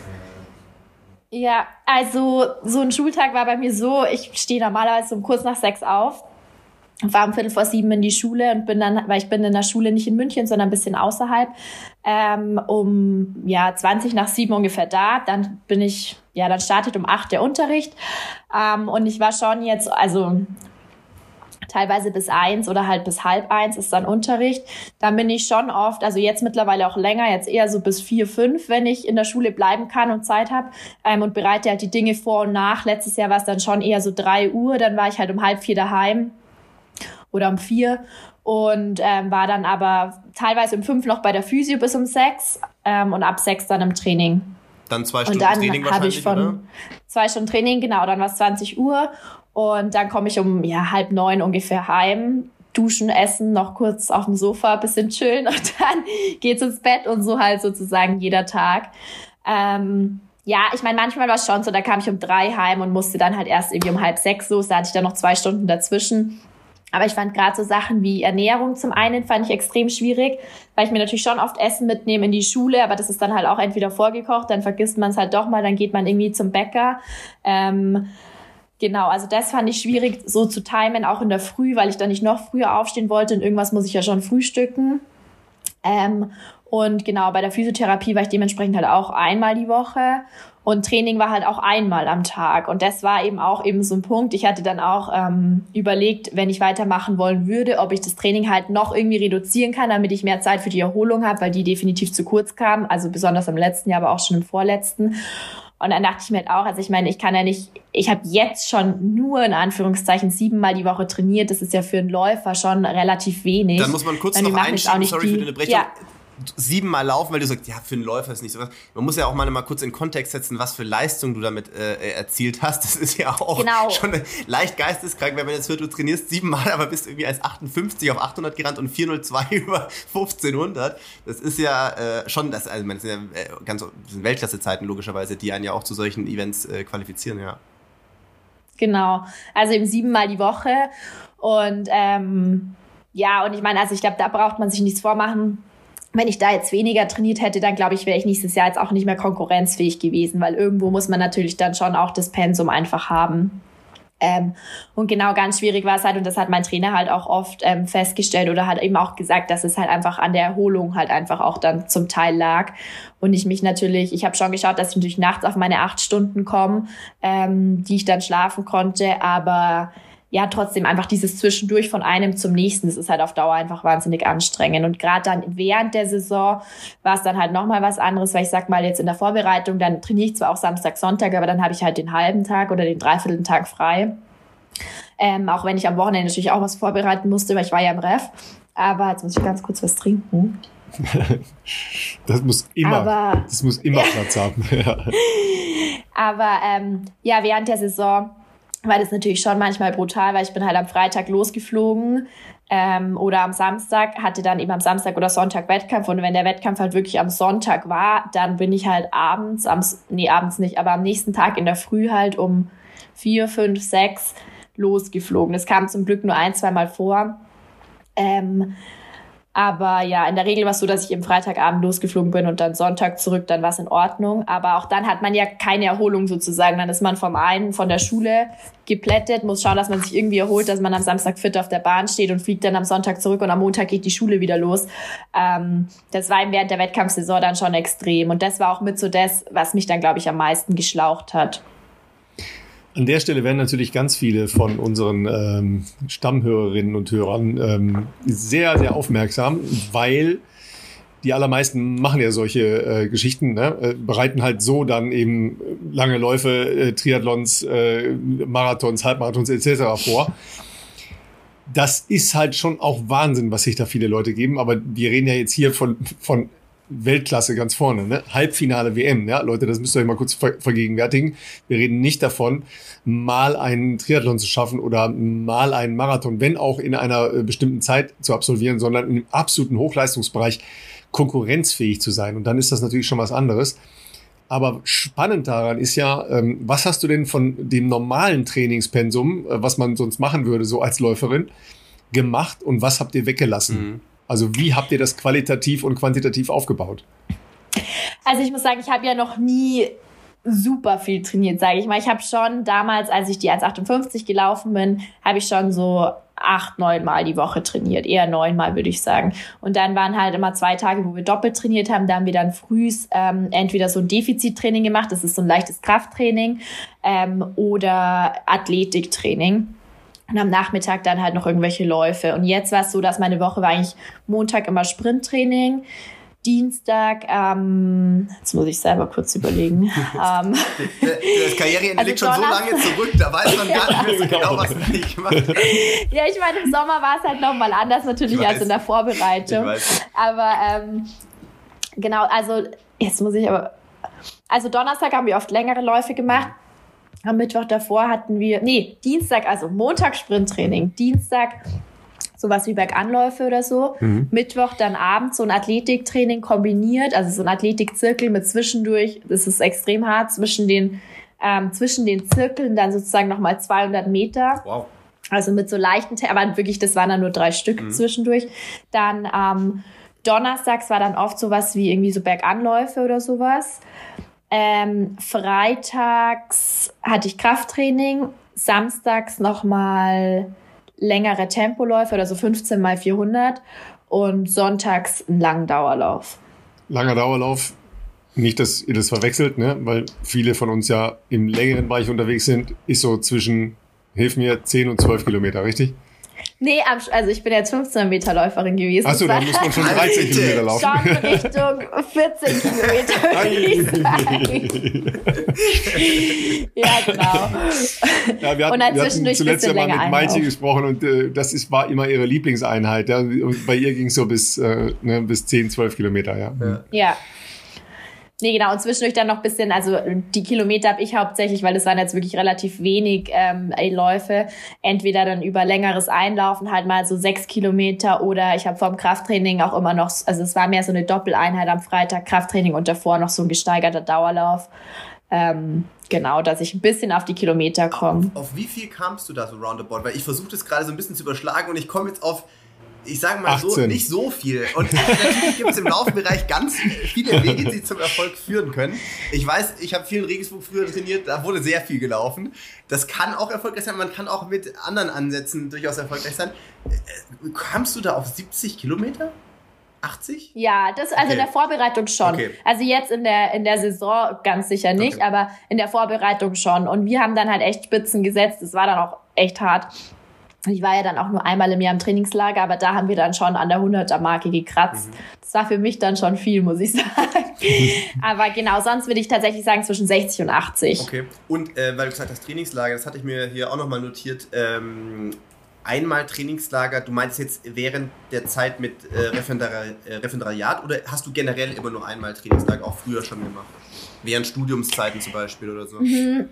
Nee, da war ich zweimal im Trainingslager im Jahr. Okay. Also da war ich meistens an, also halt im Neujahr dann in Montegordo. Mhm. Klassisch und dann nochmal an Ostern. Also das war ganz unterschiedlich tatsächlich. Cervia? Ich war einmal in Potsch. Ah, Potsch, okay. Nee, in Cervia war ich nie. Okay. In Cervia war ich tatsächlich nie. Ähm, aber in Potsch, in Flagstaff, ähm, Genau, also da haben wir auch ruhig mal Höhentrainingslager ausprobiert. Das ging natürlich jetzt nicht, weil ich meine, die Ferien sind in der zweiten Jahreshälfte oder beziehungsweise in der ersten Jahreshälfte, der zweiten Schuljahreshälfte halt immer nur zwei Wochen und da rentiert sich halt ein Höhentrainingslager mhm. nicht. Das heißt, da war ich jetzt die letzten zwei Jahre in Herxheim. Mhm, okay, ja. ja also nochmal noch mal kurz für euch zu Hause.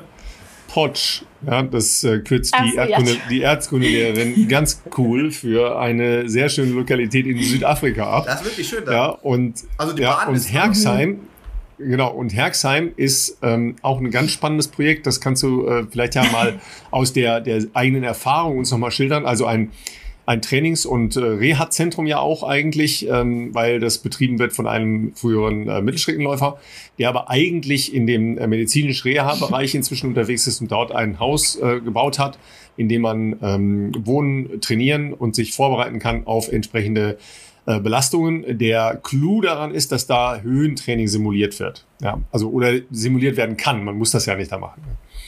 Wie, wie war das ja. da für dich, ja? Also ich war tatsächlich nie in dem Haus. Also ich habe es schon gesehen, äh, aber das wurde jetzt gerade relativ neu fertiggestellt. Ich muss sagen, also ich finde es Wahnsinn, dass es das gibt und ich glaube, das ist richtig cool, weil man halt nicht weit fliegen muss, um, um Höhentrainingslager zu machen. Aber ich persönlich hätte es mir ehrlich gesagt jetzt nicht vorstellen können, dass ich da in dieser, in dieser, ich habe es auch von innen schon mal gesehen, in diesem Haus dann wohne. Wir waren tatsächlich immer im Hotel und da gibt es sehr gutes Essen und einen Wellnessbereich. also in, dem äh, Höhenhaus, in dem Höhenhaus gibt es nichts zu essen, oder wie? Doch, zu essen schon, aber da muss man sich auch selber kochen. ja, man muss halt in diesen Höhenbedingungen drin bleiben, ne? also aus, mindestens außerhalb des Trainings drin bleiben. Ne? Experience ne? genau. in Herzheim, da gibt es dann nur Ugali und äh, Bohnen. ja, nee, also deswegen, wir waren da immer im Hotel, aber ich muss ehrlich sagen, Herzheim, so an sich, ich meine, klar, ähm, ist jetzt nicht Italien, ist jetzt auch nicht Südafrika oder Amerika. Ähm, da ist jetzt nicht so viel drumherum, aber ähm, da, ähm, es gibt wirklich alles, was man braucht. Also ähm, so von den Trainingsbedingungen finde ich es da wirklich top. Das ist auch gerade an Ostern oft schon ein bisschen wärmer, eben jetzt als bei uns in München. Ähm, nicht viel, aber so ein paar Grad. Und ähm, es gibt ein Stadion, es gibt super Reha-Zentren, man kann Physiotherapie haben, wann, wann man will. Ähm, es gibt Ärzte und dafür war es echt super. Und gerade eben für die Ferien, da konnte ich halt wirklich dann zehn Tage ähm, bleiben. Ich musste nicht weit fahren und das war für mich echt optimal. Ähm, ja, es klingt alles irgendwie richtig lauschig, so ein Leistungssporttraining. ne? Aber es ist natürlich schon sehr spezifisch angepasst. Ne? Also das hat ja jetzt relativ wenig nur noch mit einer klassischen äh, Läufer-Trainingssituation zu tun. Da würde man halt viel mehr laufen. Man würde sicher auch in der Grundlage anders da nochmal rangehen und weniger über so hohe Intensitäten kommen, ähm, die ja auch einen großen Stress auf, also auf dich und auf den Körper aus, ausüben, ja, weil du das mit der Regeneration ähm, ja immer wieder auch zu Recht betonst. Das ist natürlich genau der Backlash, den man da hat, ne? wenn man nur so wenig Zeit zur Verfügung hat. Man muss eigentlich besser regenerieren. Auf jeden Fall. Also mein Trainer hat auch schon gesagt, ich meine, wenn er mehr Zeit hätte und wenn es anders möglich gewesen wäre, dann hätte ich halt an den Tagen, wo ich doppelt trainiert habe, halt nochmal natürlich mehr Umfang gemacht, aber halt sehr regenerativ. Also mm, ganz viel dann. Ja. Ich habe an sich auch oft was auf dem Stepper mal gemacht ähm, oder halt einfach wirklich ruhige Läufe, also damit man einfach auf noch mehr Kilometer kommt. Also ich glaube, an, an Intensität hätte man das jetzt nicht mehr steigern müssen, dann hätte man halt, wenn dann echt mehr an Umfang noch gemacht und, und ja. Ähm, hilf mir noch mal kurz, wer ist ähm, zuletzt dein äh, Coach gewesen? Also ich weiß, dass du ganz lange bei Andi Knauer warst. Ich weiß nicht, ob das noch die aktuelle ähm, Situation ist, weil ihr hattet da eine sehr gute und sehr starke Trainingsgruppe auch äh, in München, äh, was so Mittelstrecken anbelangt. Hilf uns mal kurz, äh, gibt es die noch? Ich meine, äh, was man natürlich äh, von außen verfolgen konnte, ist ja, dass ähm, Christina Hering äh, irgendwann letztes Jahr, ich weiß gar nicht, war das letztes Jahr, glaube ich? Letztes Jahr, ja. ja. Nee, jetzt im Winter, ne? Mhm. Genau, glaube ich, sich Richtung äh, Berlin-Potsdam, glaube ich, orientiert hatte. Aber äh, mhm. anyway, wie, wie läuft das in München derzeit ab? Ähm, wer hat da so den Hut auf quasi? Genau, also ich bin immer noch beim Andi Knauer mhm. und beim Jonas Zimmermann. Also die arbeiten aber auch schon, ich glaube, es ist seit 2018, dass der Jonas äh, mit dabei mhm. ist. Ähm, genau, und wir hatten früher eine reine Mädelstrainingsgruppe tatsächlich. Ähm, und das hat sich jetzt so ein bisschen gewandelt. Also äh, wir haben jetzt deutlich mehr Jungs, seitdem Christoph, also mein Freund Kessler, der läuft ja auch Mittelstrecke, nach München gekommen ist, hat sich da echt auch so eine kleine Jungstruppe um ihn rum aufgebaut. Ähm, also der Robert Baumann eben mhm. zum Beispiel kommt noch ab und zu ins Training. Wir haben noch ein paar Jungs, die äh, auch nebenbei studieren oder arbeiten, aber schon also sehr ambitionierte Hobbyläufer, sage ich mal, sind, aber schon auch so mit in Richtung deutsche Meisterschaften ähm, laufen oder eben auch dran teilnehmen. Ähm, und dann haben wir jetzt relativ viele jüngere Mädels noch bekommen, die jetzt gerade eben auch im Studium anfangen und auch so auf dem Sprung in deutschen Kader sind. Ähm, deswegen war das echt cool, weil so manche Einheiten konnte ich mit den Mädels machen und ich hatte halt immer auch Jungs als Pacer, ähm, was dann wirklich sehr dankbar war, weil mit äh, Christina war es natürlich auch super, weil wir halt immer zu zweit dann trainieren konnten, aber gerade eben auch vor der EM war es dann halt schon oft so, weil ich ja letztes Jahr auch schon die 15 Meter gelaufen bin, sie eher die 800 und eher von unten kommt, ähm, dass sich dann schon einige Einheiten echt so ein bisschen verschoben hatten und natürlich die Tempoläufe anders waren. Ähm, genau, deswegen haben wir zum Ende hin, also gerade während der Saison dann auch gar nicht mehr, schon zur selben Uhrzeit natürlich trainiert, gemeinsam eingelaufen, aber halt das Hauptprogramm hat sich dann doch schon unterschieden. Eigene Programme dann, Genau. Sag mal, ähm, weil ich das ja jetzt gerade noch so in Erinnerung habe, dass dein Freund sich auch von dem, sagen wir mal, absoluten Hochleistungssportgedanken verabschiedet hat. Ähm, ihr habt also jetzt einen Pärchen-Golfkurs gebucht, oder was? Sozusagen. Ich würde ihn gern zum Tennis bewegen, aber das ah, habe ich noch nicht so gut on. geschafft. aber du, sag mal, nur als kleine Vorwarnung. Du weißt, wie die, die neuralgische Zone beim Tennis heißt, ne? Nee. Husband and Wife, die zwischen den beiden Doppelpartnern. so. ja, und das, ja. Ist, das ist nicht die Zone der Harmonie, um, mich, um das mal klar zu sagen. nee, das war tatsächlich, also es war auch unabhängig voneinander, bei dem war es einfach auch so, dass ähm, ja, er auch jetzt letztes Jahr, sie hat auch vor eineinhalb Jahren, knapp zwei Jahren eben auch angefangen zu arbeiten, kam direkt aus dem Masterstudium sozusagen in den Job und auch bei ihm war es halt einfach schwierig. Er hat im ersten Jahr noch ähm, in Teilzeit gearbeitet, das ging auch bei dem Unternehmen, aber gerade ähm, ja, so in der freien Wirtschaft ist es halt auch nicht anders. Also oder generell, ähm, man kann halt natürlich oft nicht als Berufseinsteiger in Teilzeit anfangen und dann hat halt genau, auch er Ich hätte gerne Jahr 15 Stunden und das Wochenende. Sie verstehen schon. und dann hat halt er auch letztes Jahr schon 40 Stunden gearbeitet und ähm, ich glaube, das ist nochmal was anderes, weil klar in der Schule muss ich natürlich auch vor- und nachbereiten, aber bin halt wirklich hauptsächlich den Vormittag in der Schule und kann mir den Rest relativ einteilen. Aber wenn du halt um 8 anfängst und dann irgendwie um 16, 17, eher 17 Uhr dann aufhörst zu arbeiten, ähm, und halt die ganze Zeit auch vom Computer sitzt, dann war das schon auch ähm, ja extrem anspruchsvoll einfach für ihn. Was einmal dann, mehr, ähm, was einmal mehr, glaube ja. ich, beleuchtet, wie, äh, und jetzt schlagen wir mal den Punkt zu vorhin, die Realität ja. tatsächlich im deutschen Spitzensport abseits von König Fußball und Tennis und Golf aussieht, Leute. Das ist die Realität. Dass, wenn schon Leute versuchen, eine duale Karriere ähm, äh, zu packen, ja, ähm, und das wird ja auch ganz gerne von irgendwelchen Funktionären hier als das Nonplusultra äh, propagiert. Es hat auch alles sein, sein, seine Daseinsberechtigung, weil wir müssen alle, leider wird es wenig Millionäre bei uns geben, äh, die danach ausgesorgt haben. Wir müssen alle irgendwie noch äh, unsere Brötchen im Anschluss verdienen. Aber das führt natürlich auch dazu, dass man oftmals gegen äh, international andere Nationen antritt, wo die äh, Trainingsverhältnisse einfach so komplett anders sind. Ähm, und das äh, wird halt ganz gerne mal nicht ganz so stark beleuchtet, wenn ein Abschneiden jetzt vielleicht auch mal zustande kommt, wie äh, letztes Jahr in Eugene oder jetzt in, in, in Budapest. Ähm, ja, wir haben vielleicht, keine Ahnung, äh, müsste ich mich jetzt äh, weit aus dem Fenster lehnen, 50 Prozent, 40 Prozent äh, Athletinnen und Athleten, die vielleicht äh, phasenweise auf äh, 100 Prozent setzen da, können. Da weiß ich gar nicht, also Kathi, hilf mir, aber 40 Prozent? Ich glaube, das sind mehr, die duale Karriere machen, nee, oder? Nee, ich meinte, die, die, die, die 100 Prozent auf Sport setzen können, sprich Bundeswehr ja, ja, das sind, glaube ich, weniger. Weniger, meinst du? Aus der Nationalmannschaft? Ja, ich glaube, das sind weniger. Also ich glaube, dass viele tatsächlich, also es gibt, ich kenne schon viele, die natürlich bei Bundeswehr und Polizei mhm. sind, ja, okay. die aber trotzdem mhm. auch nebenbei noch studieren. Mhm. Also ich kenne oder Ausbildung Stimmt. machen. Also ich kenne wenige, die gar nichts machen, gell? Die genau gar nichts nebenbei machen. Ja, hier der Philipp Dings da, wie heißt er noch gleich da? Der macht eigentlich nichts Ey, sonst. Ich habe ich hab auch mal zumindest mal einen Bachelor zu Ende gemacht. Ist schon lange her. ja, aber das war im letzten Jahrhundert. Ey.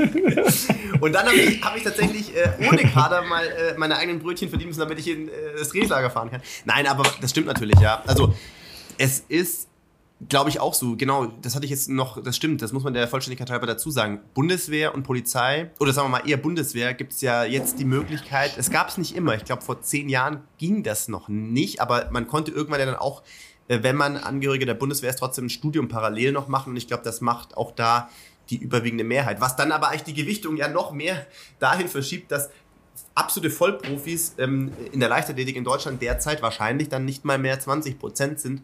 Und mhm. ähm, naja, also ich äh, im Laufbereich sage ich jetzt mal, da können wir die ganzen afrikanischen Nationen ja schon mal nehmen, da machen jetzt nicht so viele was nebenher. Ähm, und auch darüber hinaus gibt es ja genügend Beispiele, ähm, gerade Athleten, die vielleicht im angloamerikanischen Raum äh, sich einen Namen in der College-Welt ge gemacht haben, äh, die müssen auch nicht arbeiten, weil die Verträge, die du danach bekommst, wenn du irgendwie Top-Class warst äh, im College, dann ähm, sind das auch alles sehr gut dotierte sechsstellige äh, Verträge häufig. Ähm, ja, anyway, das äh, ist, finde ich, einfach mal wichtig, dass wir jemanden ähm, wie dich auch mal da haben, wo man jetzt an dem Beispiel eben sieht, A, was man mit Disziplin und Fleiß alles schaffen kann neben äh, einem Fulltime-Job äh, und, und, und, was man da für, für Leistung generieren kann, aber gleichzeitig auch das Dilemma hierzulande ja irgendwie auch aufzeigt, ähm, in dem der, der deutsche Spitzensport steckt und wo man, glaube ich, auch als Gesellschaft einfach die Frage stellen muss, was für einen Sport möchte man halt haben. Ähm, ist ja auch okay zu sagen, man verabschiedet sich vielleicht von irgendwelchen Medaillenspiegeln, ähm, aber dann muss man halt den Leuten auch zugestehen, dass sie alle nebenher auch noch ein anderes Leben haben. Das ja, also ich finde auch, ich finde, da, da muss auch auf jeden Fall, finde ich, noch was passieren.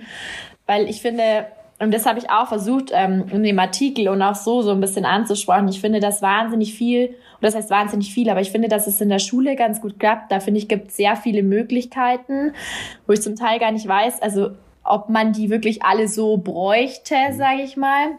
Weil gerade, also für Sportler allgemein mit Sicherheit, in der Leichtathletik weiß ich nicht, weil ich meine, wenn man die Schule beendet, ist man ja in der Regel 18, 19. Und ich glaube, in der Leichtathletik muss man da oft noch nicht so viel trainieren, dass es, dass man die Schule nebenher gar nicht mehr schafft. Ähm, aber klar, es hilft natürlich trotzdem. Aber ich finde, sobald die Schule vorbei ist, wird halt gibt's halt eigentlich keine Unterstützung mehr. Also ich hatte noch das Glück, dass ich ähm, dann, also ich war zuerst in Amerika zwei Jahre und als ich wiederkam, war ich auch nicht im Kader, weil ich in Amerika ähm, auch leider nicht so erfolgreich war. Hast ähm, du Tennis gespielt? Ich verstehe schon.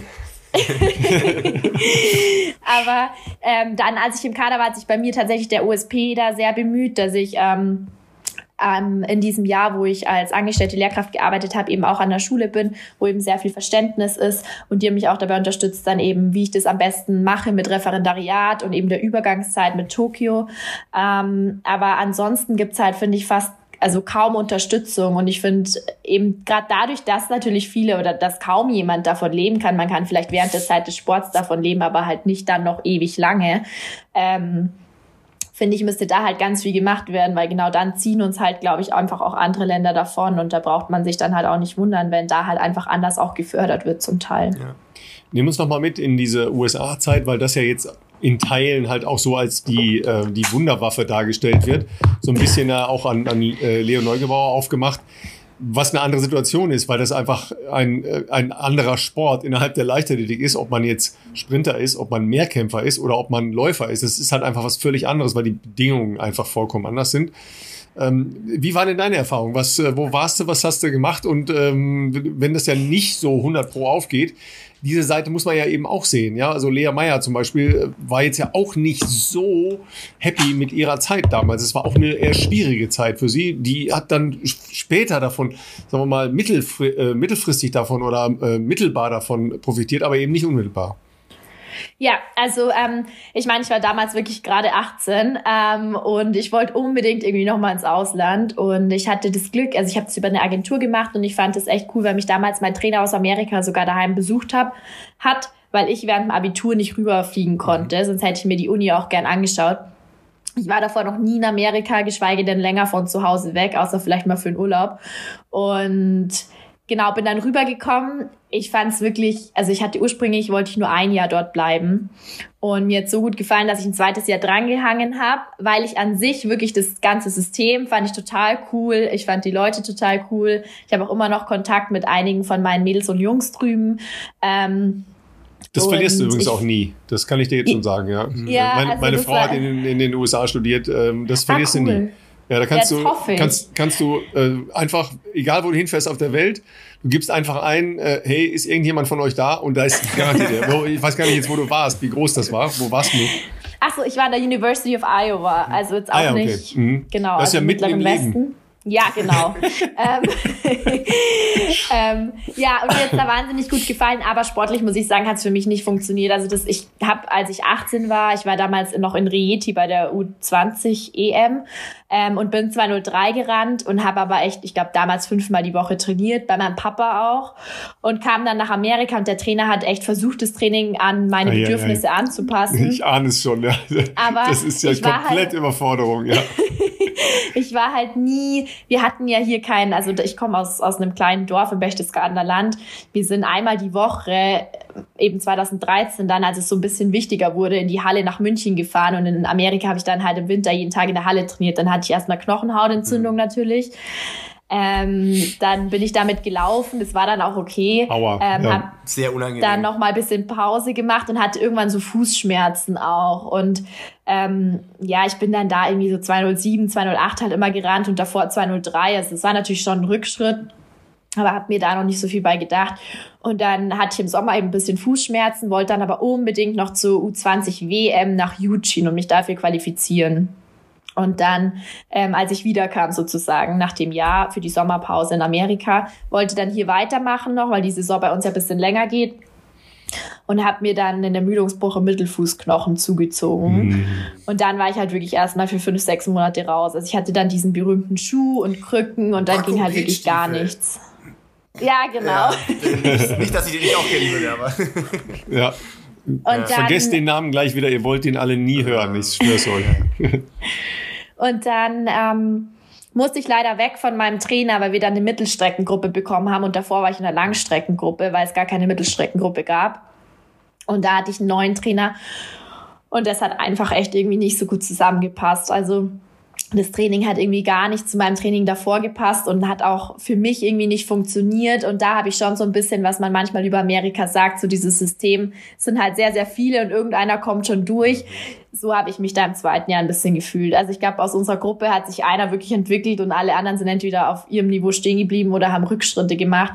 Und es war aber dann ihm in dem Moment relativ egal. Und auch menschlich kamen wir einfach nicht so gut klar. Und dann habe ich deswegen auch entschieden, dass ich dann wirklich nach zwei Jahren auch aufhöre und wieder heimfliege, weil mir ja der Sport einfach natürlich schon noch super wichtig war. Und ich halt gemerkt habe, dass ich so nicht vorankomme. Und außerdem war es halt auch so, ich wusste dann, dass ich Lehrerin werden will. Und in Amerika brauche ich ja dann auch nicht Lehramt studieren, weil das bringt mir für Deutschland dann ja auch wieder nichts. Ähm, Was hast du denn genau, studiert dort deswegen, in der Zeit? Sports and Recreation Management, okay. also so Sportmanagement. Davon werden in Deutschland reichlich gebraucht, wenn ich das mal kurz sagen darf, junge Frau. ja, das ist natürlich tatsächlich ein, äh, auch ein kleines Problem. Wenn man äh, den äh, Lehrerinnenwunsch hat, da wird nichts äh, anerkannt aus, äh, aus nee. anderen Nationen, also praktisch nichts. Das ist, äh, ja, da ist die, ach, wie soll ich sagen, die Eigenwilligkeit der deutschen Lehrerausbildung dann doch, doch schon auch einzigartig auf der Welt. Ja, das ist, das ist ein bisschen so, ja. Sag mal, du hast aber ähm, noch einen anderen äh, wichtigen Satz gesagt und zwar, ja, meine Trainingsgruppe lasse ich aber jetzt nicht alleine. Nee. also das eben, das war halt auch, also das war eben nicht ein Grund. Ein Grund war nicht, dass ich jetzt aufhöre, weil ich jetzt irgendwie keine Lust mehr habe auf den Sport. Mir macht das wahnsinnig Spaß und ich bin ein großer Leichtathletik-Fan und werde es auch bleiben. Ähm, und ich will auch auf jeden Fall trainieren. Also ich fühle mich total wohl in der Gruppe. Ähm, wir unternehmen auch echt in unserer Freizeit was, gehen mal essen, ähm, keine Ahnung, gehen jetzt letzte Woche mal auf die Wiesen, solche Sachen. und es macht total viel Spaß. Und deswegen gehe ich auch jetzt nach wie vor. Bei uns hat letzte Woche das Training begonnen. Und ich habe mir jetzt vorgenommen, dass ich dreimal die Woche auf jeden Fall komme. Meine Wochenenden Dann bist du schon sehr leistungsfähig, nehme ich an, bei dem, was du bisher trainiert hast. Ja, ja wenn, man das, wenn man das jetzt also so runterbricht, sieben Einheiten, äh, 1,58, was ist drei Einheiten, also was reicht definitiv, das noch? definitiv deutsche Meisterschaften Finale. Ja. ja, also ich hoffe echt, ich will hier auf jeden Fall auch fit bleiben. Also ich finde, das ist eh so eine Sache, wenn man mal Leistungssport gemacht hat, dann hört man ja nicht auf und sagt, ja, okay, und jetzt mache ich gar nichts mehr. Ähm, nee, genau, mir macht es eben Spaß und ich hoffe, dass ich auch die Mädels ein bisschen unterstützen kann. Ähm, ja, also später gehe ich auch heute auf jeden Fall noch ins Training. Cool. Sehr gut, sehr gut. Sag mal, das ist ja auch so ein Punkt, wenn man Leistungssportler ist, ähm, also ich habe in, in der Zeit dann Sport studiert, da ist man dann ja schon so ein bisschen zurückhaltend, wenn man andere Dinge machen muss. Und das ist ja als Lehrerin halt auch so. Die Kinder haben das ja wahnsinnig gerne, wenn du mitmachst, ne?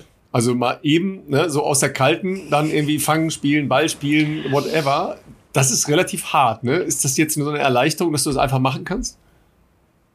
Ja, total. Also ja, nee, ich freue mich da richtig drauf. Und zu dem Thema mit dem, ähm, dass man mitmacht. Ich habe letztes Jahr haben wir für Sportabzeichen geübt und ich wollte Ballwurf vormachen und ich war so froh, dass ich immerhin das Gold für Achtjährige gewonnen habe. Weil ich dachte mir, sonst wird's wirklich unangenehm. Das habe ich auch schon mal gehört. Ich weiß nicht mehr, wer es war. Ich glaube, meine Frau. Ja. Großartig. Nee, aber ja. genau, also jetzt eben überall mitmachen zu können und so und eben da nicht dran denken zu müssen, dass ich jetzt mich vielleicht noch schonen muss, das ist natürlich schon auch cool. Ja, insgesamt. Und nimm doch mal mit, äh, dieses, Pro dieses Projekt, was ihr, was ihr macht an der Schule. Äh, ist das jetzt von eurer Schule aus oder ist das ein, äh, ein Regionalprojekt oder ein Landesprojekt, wie auch immer? Also unsere Schule ist Sportgrundschule ähm, okay. und deswegen machen wir sehr, sehr viele Projekte im Sommer. Ja. Mhm. mhm. also wir, das ist Lauf dich fit, das ist vom Bayerischen Leichtathletikverband. Da geht es darum, ob die Kinder eben Hab ich 15, 30, ja genau, ob die 15, 30 oder 45 Minuten laufen. Mhm.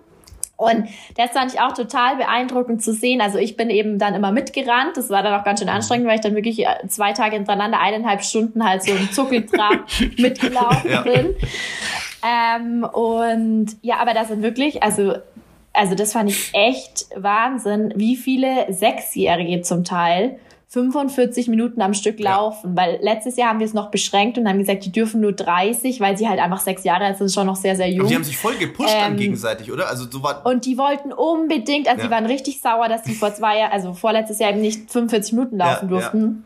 Und jetzt dieses Jahr, also ich weiß nicht von, von wie vielen, aber es sind unglaublich viele, wirklich 45 Minuten. Ist ja völlig egal, wie schnell sie laufen, sie dürfen ja nur nicht stehen bleiben. Genau. Und also wirklich toll. Und auch bei den, also bis zu den, rauf zu den Viertklässlern, das war echt beeindruckend, das zu sehen, weil ich glaube, das würden so einige Mamas und Papas auf jeden Fall nicht schaffen. das ist ja, weil, Stimmt. das hast du ja sicher schon festgestellt, das sind die härtesten Gegner, nicht die Kinder. Die Kinder, das ist easy. Ja. nee, also das ist was, was ich, ähm, was ich auch was mich ein bisschen geflasht hat, weil ich natürlich jetzt nicht so viel Kontakt mit äh, Grundschulkids oder dem Fitnesslevel von Grundschulkids äh, üblicherweise so habe, aber das ist eben, was ich vorher erwähnt hatte, dass es hier vor den Toren von Regensburg in Niederbayern eben eine Schule gibt, wo ähm, ja eine Freundin von meiner Frau Lehrerin ist und die haben eben auch anlässlich Lauf dich fit ähm, gefragt, ob ich da mitkommen kann und das war ja, das war ja krass. Also ich glaube, dass viele von den Kids mhm. nicht, also es wurden, glaube ich, zweimal in Schulsportstunden, glaube ich, äh, so ein bisschen halt äh, trainiert ähm, und, und halt gesagt, wir machen das und so. Und auch ohne Druck und so, aber die waren ja alle übelst hyped. Also die musste es ja fast mit dem Lasso einfangen, ähm, was mich überrascht hatte, weil ich weiß noch, als ich ungefähr in dem Alter war, liegt lange zurück natürlich, da war Laufen nicht so cool irgendwie. Oder aber die hatten auf jeden Fall äh, an dem Tag richtig, richtig viel Spaß. Und ähm, die Kids in dem Alter, das wusste ich auch nicht, aber manche von denen äh, nutzen scheinbar schon soziale Medien, weil auf YouTube haben mich Leute angeschrieben unter irgendwelche Videos, die ich da schon mal hochgeladen habe, ob ich nächstes Jahr wieder kommen kann. ja. Ich dachte, da wärst du schon bei Videos von denen drauf gewesen. Das war übrigens der Typ, der nicht folgen konnte. Ja, die haben halt geschrieben, äh, so und so von der Schule so und so, ähm, ob ich nächstes Jahr wieder kommen kann. Sonst hätte ich das ja nicht gewusst irgendwie, aber da dachte ich, okay, ja, ähm, schauen wir mal. Ja, nee, also das ist eine coole Sache, finde ich. Und es ist natürlich schön, wenn Schulen da mitmachen. Das ist, glaube ich, ähm, ich weiß gar nicht, wie man dazu kommt. Das muss ja nicht jede Schule machen, sondern da muss man ja irgendwie. Nee, da kann man sich einfach genau. anmelden, aber das kostet ja erstmal grundsätzlich nichts. Und genau, da wir Sportschule sind, haben wir da eben ein paar so Projekte, wo wir mitmachen, eben auch sowas wie Sportabzeichen und dann noch so ein Spendenlauf und solche Sachen. Genau. Die Frage, die wahrscheinlich immer kommt, da nicht immer, aber oft kommt, ist natürlich, wenn du schon sagst, du möchtest in der Trainingsgruppe dabei bleiben, Du ähm, bist Lehrerin, also haben man ja, kann man schon äh, nahelegen, dass da wahrscheinlich gewisse pädagogische äh, ähm, Fähigkeiten und Skills da sind. Die Frage, die jetzt kommt, da könnt ihr, ich sehe schon, Ralf weiß, was kommt und Kathi auch, ist natürlich, wie sieht's aus mit äh, Trainerschein? Hm, also ich wurde das echt schon öfter Begeisterung gefragt. Sehen wir da. Pure Begeisterung.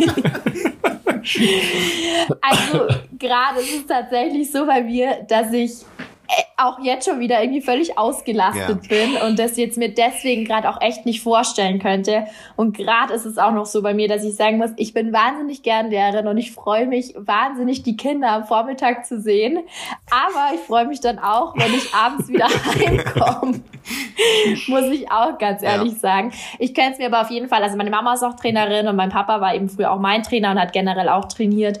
Ähm, und deswegen könnte ich mir auf jeden Fall vorstellen, irgendwann in der Zukunft mal Trainerin zu sein. Aber gerade jetzt, muss ich sagen, könnte ich es mir noch nicht vorstellen. Du würdest ja quasi das eine nur gegen das andere tauschen, weil du würdest ja dann trotzdem gefühlt jedes Wochenende wieder auf irgendeinem Sportplatz auch stehen, äh, unabhängig davon, dass ja unter der Woche dann noch Vereinstraining ist. Ähm, ja, das wäre wahrscheinlich eher so vom Regen in die Traufe. Ja. ja. Wir, wir haben natürlich noch ein paar äh, Standardfragen. Ne? Ähm, wie geht's mit Radfahren? Oh, also nee. Ja, Kathi, da können wir uns die Hand geben, glaube ich. Das ist, äh, was soll ich sagen? Das, also das heißt, Radenfahren ist echt, also ich fahre mit meinem hallo. ins Training. hallo, Rennrad, wir sind nicht Radl. Radl Rennrad. ist das mit dem Körbchen vorne. genau, so schaut meins aus. nee, also da bin ich wirklich raus. okay, dann ist das mit dem Triathlon auch schwierig. Ja, das, der Christoph will großer Triathlon werden. Hallo. Bei dem sehe ich Here das eher. Da wissen wir schon, wir demnächst hier einladen müssen, Ralf, damit wir dann ja. den Schwimming-Skills, das ist immer, immer die entscheidende Frage bei Leichtathleten, Schwimming-Skills vorhanden? Ja, nein, vielleicht?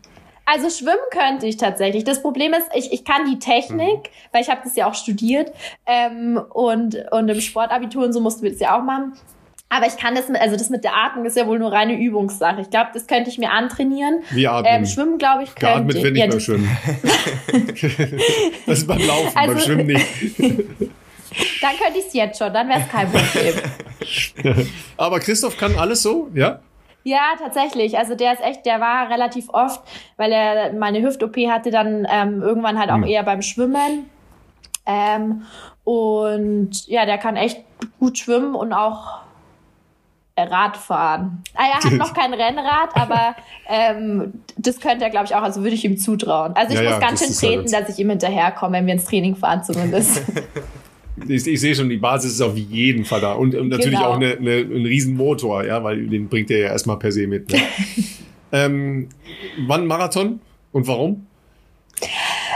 Also in meinem Umfeld will ja kein Mensch Marathon laufen. Was? Ich könnte mir Was echt da los? vorstellen, Marathon. Nee, niemand. Also jedem, dem es auch im Training, die Ah, sind echt? alle so, nee, Marathon. Ah, mhm. lustig. Ja. Aber ich könnte es mir echt vorstellen. Hauptsächlich aber so wegen der Stimmung und ähm, Als Experience. Okay, darüber Ja, würde ich, genau, darüber so würde ich an der der Stelle nochmal nachdenken, so. weil da kann man auch Halbmarathon laufen. Das ist auch in Ordnung wegen der Stimmung. Nee, aber dann würde ich schon sagen wollen, ich bin Marathon gelaufen und so eine Medaille im That's Ziel it. bekommen. Ja, so muss das sein, genau. Ja, aber spannend, dass das so in, in dieser Läuferbubble, also in der Mittelstreckenläuferbubble, dann eher noch so. Also es ist, glaube ich, ein Altersphänomen, ne? Weil äh, reden wir mal mit den Leuten, wenn sie so 40 sind vielleicht. Ich hätte es genau Kann sich das so ja mal- mal ändern, ne? gesagt hat. Ich glaube, es ist Echt? so, doch, ja, ich glaube, es ist so, wenn man so die hard Okay. Mittelstreckler war, dann hast du, glaube ich, jetzt mit, äh, mit Marathon echt so gar keine gedanklichen Berührungen. Dieses lahme Rumgezockel. Ich habe ja, äh, während ich äh, den ähm, München-Marathon kommentiert habe, war ja auch Christina ähm, kurz an der Strecke zugeschaltet. Ich habe schon fast darauf gewartet, wann die Frage kommt, wann sie noch einen Marathon dann auch laufen wird, aber das haben sie ihr dann doch ähm, erspart, die Frage. Aber ich hätte so eine Vermutung, wie die Antwort ausgefallen wäre. Also es ist, glaube ich, in der Mittelstrecken-Szene so jetzt, glaube ich, äh, wenn jemand vielleicht mit dem Gedankenspiel die Karriere zu beenden, ist, glaube ich, nicht automatisch der erste, nächste äh, Gedanke so, aber ein Marathon muss ich mal gelaufen sein, ähm, sonst äh, kann ich nicht irgendwie äh, aufhören. Aber ich glaube, dass es, wie Ralf äh, schon sagt, das kommt vielleicht dann erst später, wenn man dann vielleicht auch mal ein bisschen Abstand hat, dass man sagt, hey komm, ich war mal ganz äh, solider ähm, Läufer auf den kurzen Strecken. Einmal in meinem Leben will ich es mal für meinen eigenen Erfahrungshorizont mal gemacht haben und dann auch eher du willst das ja jetzt nicht mit dem Messer zwischen Zähnen machen. Ich glaube, du willst da gut durchkommen, aber du willst irgendwie halt einfach mal das ganze Flair mitnehmen. Entschuldigung, aber Ja. da, bin ich, da bin ich nicht sicher, weil ihr seid Leistungssportler.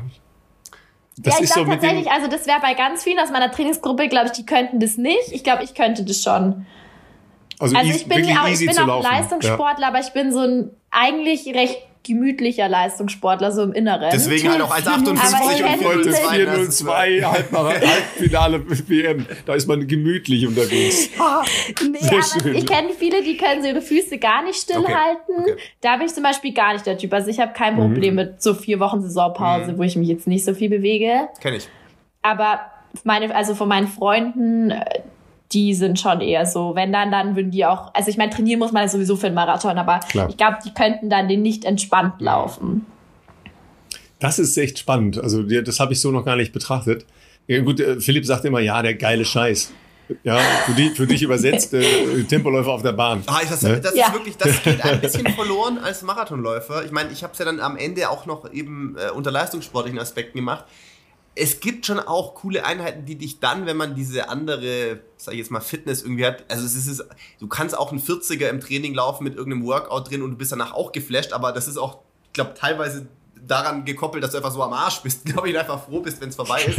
ähm, aber so diese richtig coolen Sachen, ich meine, das ist ja bei mir dann auch eher so mit Anfang, Mitte 20 gewesen, aber ähm, so richtig nur so ein Workout, wo du drei Läufe hast oder sowas, das ist schon auch geil, muss ich sagen. Wo du jeden Lauf weißt, einfach volle Möhre den Lauf so schnell wie geht und danach hast du so 10 Minuten Pause. Das war doch schon, das waren schon geile Zeiten, muss ich sagen. Das habe ich schon ge gefühlt. Leider war ich Ja, halt also so untalentiert, deswegen hat es nicht gereicht, dass ich das länger machen konnte. Nee, das finde ich auch das Beste. Also deswegen ist Herbsttraining für mich eigentlich gar nicht so meins. ähm, der Sommer ist eher mein Ding. Aber dafür musst du natürlich jetzt auch einen Ersatz finden, ne? Also, was dich dann ja halt auch so flasht. Ja, also so ein bisschen mittrainieren, ja, okay. Ja, also das war auch tatsächlich so das. Ich hatte, ähm, ich habe meinem Sportpsychologen so vor zwei, drei Wochen Bescheid gegeben. Bei dem bin ich seit seit meiner ersten WM 2019 in Doha und der hat mir damals wahnsinnig geholfen. Ich wir telefoniere nicht regelmäßig, aber immer mal wieder, wenn ich das Gefühl habe, so zwei, drei Mal im Jahr vielleicht. Und ich habe ihn da eben nochmal angerufen. Und das ist auch so ein bisschen so, also das heißt meine Angst, ich würde es nicht als Angst bezeichnen, aber ich hatte halt immer Ziele, mhm. seit ich letztlich eigentlich so 14 bin wahrscheinlich, in sportlicher Hinsicht. Und jetzt gerade die letzten zwei Jahre halt dann sogar zwei Ziele, einmal beruflich, mein Referendariat und dann halt im Sport. Und jetzt bin ich mit dem Referendariat fertig und ich mein Lehramt, da ist jetzt nicht die, die Karriereleiter, die man groß nach oben steigen kann. Und im Sport eben habe ich jetzt derzeit halt auch keine Ziele. Deswegen, ich glaube, dass ich da jetzt echt vielleicht jetzt erstmal so das so lassen kann, aber mir dann schon auf jeden Fall irgendwas überlegen möchte, ähm, wofür ich glaube ich dann auch ein bisschen trainiere. Also weil das habe ich halt jetzt mein Leben lang gemacht und ja, ich könnte mir zum Beispiel auch vorstellen, ich jetzt, ohne jetzt große Ziele dort zu haben, aber so an so Straßenläufen mhm. und so mitzumachen, das fand ich schon immer cool. Ich glaube, dass das ja. viel verbreiteter ist, als, ähm, als man denkt, weil wenige drüber sprechen. Aber ich glaube, wenn man ähm, einen großen Teil seines jungen Lebens äh, großen Zielen äh, äh, untergeordnet hat, dass du dann nicht unmittelbar, ich glaube, für viele ist es dann äh, erstmal eine Erleichterung, ja. ähm, eine Entscheidung getroffen zu haben. Weil ich glaube, ganz schwierig ist ja erstmal das mit sich rumtragen, mit sich selber ausmachen, was ist jetzt richtig, was ist falsch, verpasse ich was, höre ich zu früh auf, was kommt danach und so dieses, diese sehr äh, anstrengende Gemengelage macht es, glaube ich, erstmal schwer, eine Entscheidung zu treffen. Und ich glaube, wenn die getroffen ist und wenn die kommuniziert ist, dann ja, ist es, glaube ich, erstmal befreiend und kommt aber vielleicht mit etwas Verzögerung erstmal, dass man dann irgendwann dieses Gefühl hat, dass man das vermisst, dass man dieses wie früher, du hast immer diese nächste Bestzeit im Blick gehabt, die nächste Saison im Blick gehabt, das nächste internationale Großereignis im Blick gehabt und das gibt es in der Taktung im normalen Leben, in Anführungszeichen, sage ich jetzt mal, vielleicht nicht unmittelbar sofort. Ähm, und dass man sich da, glaube ich, erstmal ja orientieren und sich was Neues suchen muss, ja. Ja, das glaube ich auch. Ich glaube auch, dass es bei mir auf jeden Fall kommen wird, wenn ich sehe, dass die anderen halt so peu à peu auf Saisonhöhepunkte hintrainieren und dann gerade so im Sommer halt auch am Wochenende ihre Wettkämpfe haben. Ähm, ja, dass, wenn ich das halt nochmal so vor Augen sehe, dass die halt eben für wirklich jetzt ein Ziel trainieren und ich dann eben nicht, dass ich mir da dann eben schon irgendwann was, was suchen möchte, ähm, wofür ich dann auch trainiere. Ja. Kommen wir nochmal auf den Anfang zurück. Ähm, könntest du dir dann vorstellen, nach Paris zu fahren und da ähm, Leute, die du gut kennst, anzufeuern? Ja, hätte ich mir auf jeden Fall vorstellen können. Ich finde es nur Wahnsinn, wie teuer ist, die Tickets sind, ehrlich ja, gesagt. Ja, das ist, ist, leider, ist leider immer bei Olympischen Spielen, aber da besonders, ja. Also, weil wir nach, hatten auch schon geguckt, Übernachtung, aber das ist Wahnsinn. Das ist ja. richtig noch schlimmer, ja. ja. Also, aber du könntest dich da hinsetzen und, äh, und zuschauen? Ja, das könnte ich. Also da hätte ich, glaube ich, also natürlich würde ich mir dann denken, Mensch, jetzt laufen die 15 Meter, da hätte ich auch dabei sein können. Aber da hätte ich, glaube ich, jetzt nicht so ein großes Problem mit. Ja. Ich glaube, ja, der Unterschied ist ein bisschen, weiß ich nicht, das ist jetzt äh, von außen, aber ich könnte mir vorstellen, du hast die Entscheidung für dich getroffen und ähm, du, die Entscheidung ist ja nicht aufoktroyiert äh, worden sozusagen. Beispiel, du hast jetzt irgendwie eine super schlimme Verletzung, die es unmöglich macht, äh, sich davon zu erholen und zurückzukommen. Ich glaube, dann ist es vielleicht schwieriger, sich das anzuschauen vor Ort, weil man ja nicht Herr der Lage war, sondern ist in diese, in diese Situation reingerutscht, äh, unverschuldet oder wie auch immer. Ich glaube, wenn man selber die Entscheidung getroffen hat, gibt es bestimmt auch welche, denen es schwerer fällt, aber ich glaube, dann ist man eher geneigt, sowas auch ein bisschen distanzierter anschauen zu können, wahrscheinlich. Das glaube ich auch. Also wie gesagt, ich habe mir sehr lange dazu Gedanken gemacht und ich bin jetzt da auch wirklich mit mir und mit der Entscheidung total im Reinen. Also so wie ich das jetzt beurteilen kann, deswegen genau, deswegen glaube ich auch, wäre das für mich kein Problem. Ähm, ja, wie es dann wirklich nächstes Jahr ausschaut, das kann ich jetzt natürlich nicht sagen, aber also ich bin gerade total glücklich und bin eben froh, die Entscheidung getroffen zu haben. Ich fand es jetzt auch noch mal dann, als ich es verkündet habe, auch noch mal gar nicht so leicht. Also es war, ich fand es total schön, die Reaktionen, die mhm. alle kamen, weil das, ich war selber echt überrascht, wie viele Reaktionen es waren, auch wie viel drüber berichtet wurde. Ähm, aber ich war jetzt dann doch auch ganz froh, dass es so nach und nach ein bisschen abebbt. Bis wir dann jetzt ähm, kamen und weil, wieder eine, eine Anfrage gestellt haben. genau. Nein, aber einfach, weil, weil es dann doch jetzt nochmal irgendwie viel war und tatsächlich jetzt auch nochmal sehr emotional, muss ich ehrlich gestehen. Also du, du nimmst dir einfach eine neue Aufgabe. Du setzt dich halt nächstes Jahr bei den Spielen hin und wenn die 15 Meter Läufe sind, dann nimmst du dir das Aufnahmegerät, das jetzt auch läuft und dann kommentierst du einfach diese Läufe und dann schickst du das sonst, ne? Weil so okay. hat der Philipp das auch gemacht vor seinem Marathonlauf. Ne? Absolut. Und äh, falls ähm, der Bayerische Rundfunk nächstes Jahr wieder so eine ähm, Reporterin braucht, die erstmals einen Marathon rennt, damit man das in der Übertragung aufgreifen kann und ich in der Lage sein sollte, das nächstes Jahr nochmal kommentieren zu dürfen, dann wüsste ich direkt, wen wir dafür vorschlagen können, in München für uns dann quasi live von der Strecke zu berichten, wie das so ist, einen Marathon zu laufen. Ja, ich dachte mir dieses Jahr wieder, ich stand bei 41 Kilometern und ich war so, boah, Wahnsinn. Also wirklich äh, krass, wie stolz die Leute auf sich sein können, erstmal bis hier schon gekommen ja. zu sein. Also so ein Marathon ist schon heftig.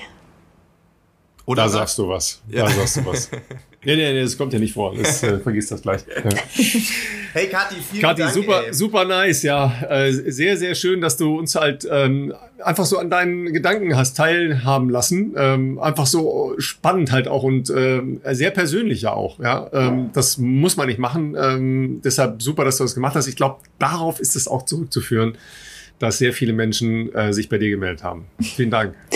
Danke. Es war echt cool, muss ich wirklich sagen, hat Spaß gemacht. Wer deinen äh, weiteren Werdegang verfolgen möchte, ich verlinke trotzdem einfach mal, wie wir es bei allen Gästen machen, äh, in den Shownotes dein äh, Instagram-Profil. Vielleicht, wer weiß, äh, wohin dich das noch führen wird, ähm, kann da auf jeden Fall up to date bleiben.